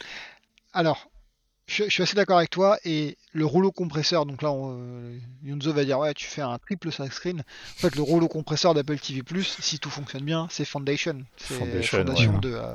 Super hâte. Ouais, super hâte de voir ça. ouais. Voilà. Super, Et- super et peur aussi. c'est c'est potentiellement un, un rouleau compresseur, mais c'est à, à vérifier. On va Ouais. voir. Ouais. C'est un ça. peu. euh, et- et alors, désolé, je, je m'égare, mais euh, parce que là, on part sur les justement les, les- les- les succès, etc. Mais euh, ils ont chaque plateforme de streaming à l'heure actuelle, euh, chaque pardon, chaque plateforme de streaming a son sa grosse série qui arrive. Euh, Il y a euh, donc euh, une suite de Game of Thrones pour HBO, enfin une suite ou un spin-off, on peut dire. Ils en ont sur- trois en développement, c'est Ouais, n'importe quoi. sur Amazon, euh, des gens, y a- je pense pas que ce soit super super connu, mais en fait il y a euh, le, le- le- enfin pas le Seigneur des Anneaux, parce que c'est pas vraiment ça, c'est la Terre du Milieu qui va C'est arriver. une Silmarillion, non C'est pas ça? Alors c'est pas le Silmarillion, il me semble, mais c'est un truc qui se passe dans le passé. euh, je crois que c'est peut-être mille ans avant. C'est pendant la- le deuxième âge de Sauron, ou un truc dans le genre. Je sais plus Mais- exactement le, le setting, euh, mais euh, en tous les cas ça, tous ça va ces être. spin-offs, apparemment, en entend parler depuis des années, ils arrivent jamais. Quoi. Ils vont vraiment arriver tous ces spin-offs parce que. Euh, ouais, là pour le Seigneur des Anneaux, apparemment c'est en tournage et ils balancent du, des bifetons quoi. Ok. Si je me trompe pas, hein. je peux, peux me tromper, mais en tout cas ils en parlent toujours. On te fera, on te fera un fact-checking dans les commentaires. On compte sur vous. Ouais, mais euh, il y a euh, euh, pour euh, qu'est-ce que je voulais dire? Euh, Fondation, euh, eux, euh, c'est sûr que ça va arriver. Il y a aussi Dune. Dune. Alors par contre, je sais plus sur quelle plateforme. Il y a une série Dune qui va euh, arriver. Ouais. euh, bah, normalement, ça devrait être euh, déjà. HBO Mm. Max, j'imagine. Je Donc, crois que euh, t'as raison. C'est Warner. Il y a un lien avec le film ou pas du tout? Normalement, c'est le même univers. Enfin, c'est supposé être un univers partagé. Ok, d'accord. Euh, parce que euh, je crois que la série se focalise sur les Bene Gesserit. Enfin, c'est peut-être pas le- la bonne prononciation, mais en gros, euh, les, les Jedi de Dune, quoi. Ok. Tu l'as fini le bouquin d'ailleurs? Le premier, ouais. Euh, après, il y en a. Enfin, étant donné que le premier film va être coupé en deux, euh, je crois que j'ai un peu le temps avant de lire les autres. Ouais, ça va. Après, euh, il me semble que le premier bouquin est bon et tout le reste est, euh, est un peu plus. Euh, euh, ah, bon. Il y a différents sons de cloche. Bon, en gros, clairement, le premier est le meilleur. euh, et on m'a dit, euh, tant que tant que tu ne vois pas son fils, euh, ça va. ça va. En fait, Et on alors, donne tout pour essayer de dépasser les deux heures, les mecs là, non C'est ça ou Ouais, ouais, ouais. du coup, euh, On va y arriver. C'était vraiment de la merde, non, quand même Vous pouvez le dire. Vendavision de quoi? C'était de la merde, non? Vendavision, c'est de la merde. Euh... Au fin. final- Ouais, ça se Non, au final, au final, euh, quand, quand je vois ça, je vois quand même euh, des gens qui maîtrisent. Euh, je- je- parce que je suis quand même assez rassuré qu'ils qu'ils aient pas fait ce, euh, ce à quoi je pensais. Hmm. Euh, mais c'est, euh, tu vois toute la différence qu'il y a avec euh, Star Wars, c'est qu'ils connaissent leurs fans sur le bout des doigts. Kevin Feige, il connaît ses fans sur le bout des doigts. Et, euh, et euh, ouais, il peut te mener par le bout du nez, quoi. C'est ce qu'il a fait. Et euh, moi, je trouve ça bien parce que euh, c'est le genre de truc où je préfère être surpris plutôt que de savoir parfaitement ce qui va se passer. Euh, en gros, je vais m'ennuyer, quoi. Euh, après, euh, qu'est-ce qu'il y a d'autre? Je suis, euh, je suis- je suis quand même euh, assez bluffé par le pognon qu'ils ont mis pour euh, des épisodes de séries télé. Ça, en termes Ah, d'effets le- spéciaux, T'as vu le début de, du Faucon et du Soldat de l'hiver? Ouais, je, j'étais là. Wow. Ah, Bon ah, les après j'ai vu le reste de l'épisode, mais le, le début Oui. j'étais là. Wow. Ah, le début, il coûte, je pense, que c'est un film français, tu vois. quasiment, euh, pourquoi- quasiment tu pourquoi j'ai vois, Astérix, tu vois. Pourquoi je les ai relancés sur les comics Mais quelle connerie. Et dis-toi Bon, que moi, j'aime pas trop ça, hein, par rapport à Laurent. ouais. Bon, allez, on va s'arrêter là, les gars. Ça marche. Ça marche. Voilà, on fera un, un spécial série, hein, si tu veux, Laurent. un. Euh, Qu'est-ce que je tenais à dire? Euh, Merci pour les commentaires de, de, de la dernière fois concernant. Yakuza. Euh, donc il y avait comme précision que euh, donc oui le, le le pôle emploi japonais existe bien. Euh, il me semble que oui c'est plus ou moins accessible sur euh, sur smartphone et euh, que le ce que j'ai appelé un bullshit job a quand même une certaine utilité dans le tracking des des, des des données et de régulation de flux même si, euh, enfin, d'après mes souvenirs, le Japon est un pays où ils ont des euh, des automates en, en guise d'accueil, donc je pense qu'ils auraient pu trouver une autre solution. Euh, donc voilà. euh, bah, si vous nous, si vous appréciez les, les euh, nous, nous- nous écouter déblatérer, likez-nous et suivez-nous. Voilà. T'as vu ça Notre J'essaie de faire de la nouveau promo, tu PR, vois. Laurent. C'est ce que je veux dire. C'est lui notre relation presse, en fait. C'est lui qui va faire presse la, officielle. euh, la gestion de la communauté. Ah oui, abonnez-vous, bordel, putain. Avec la flamme, attends.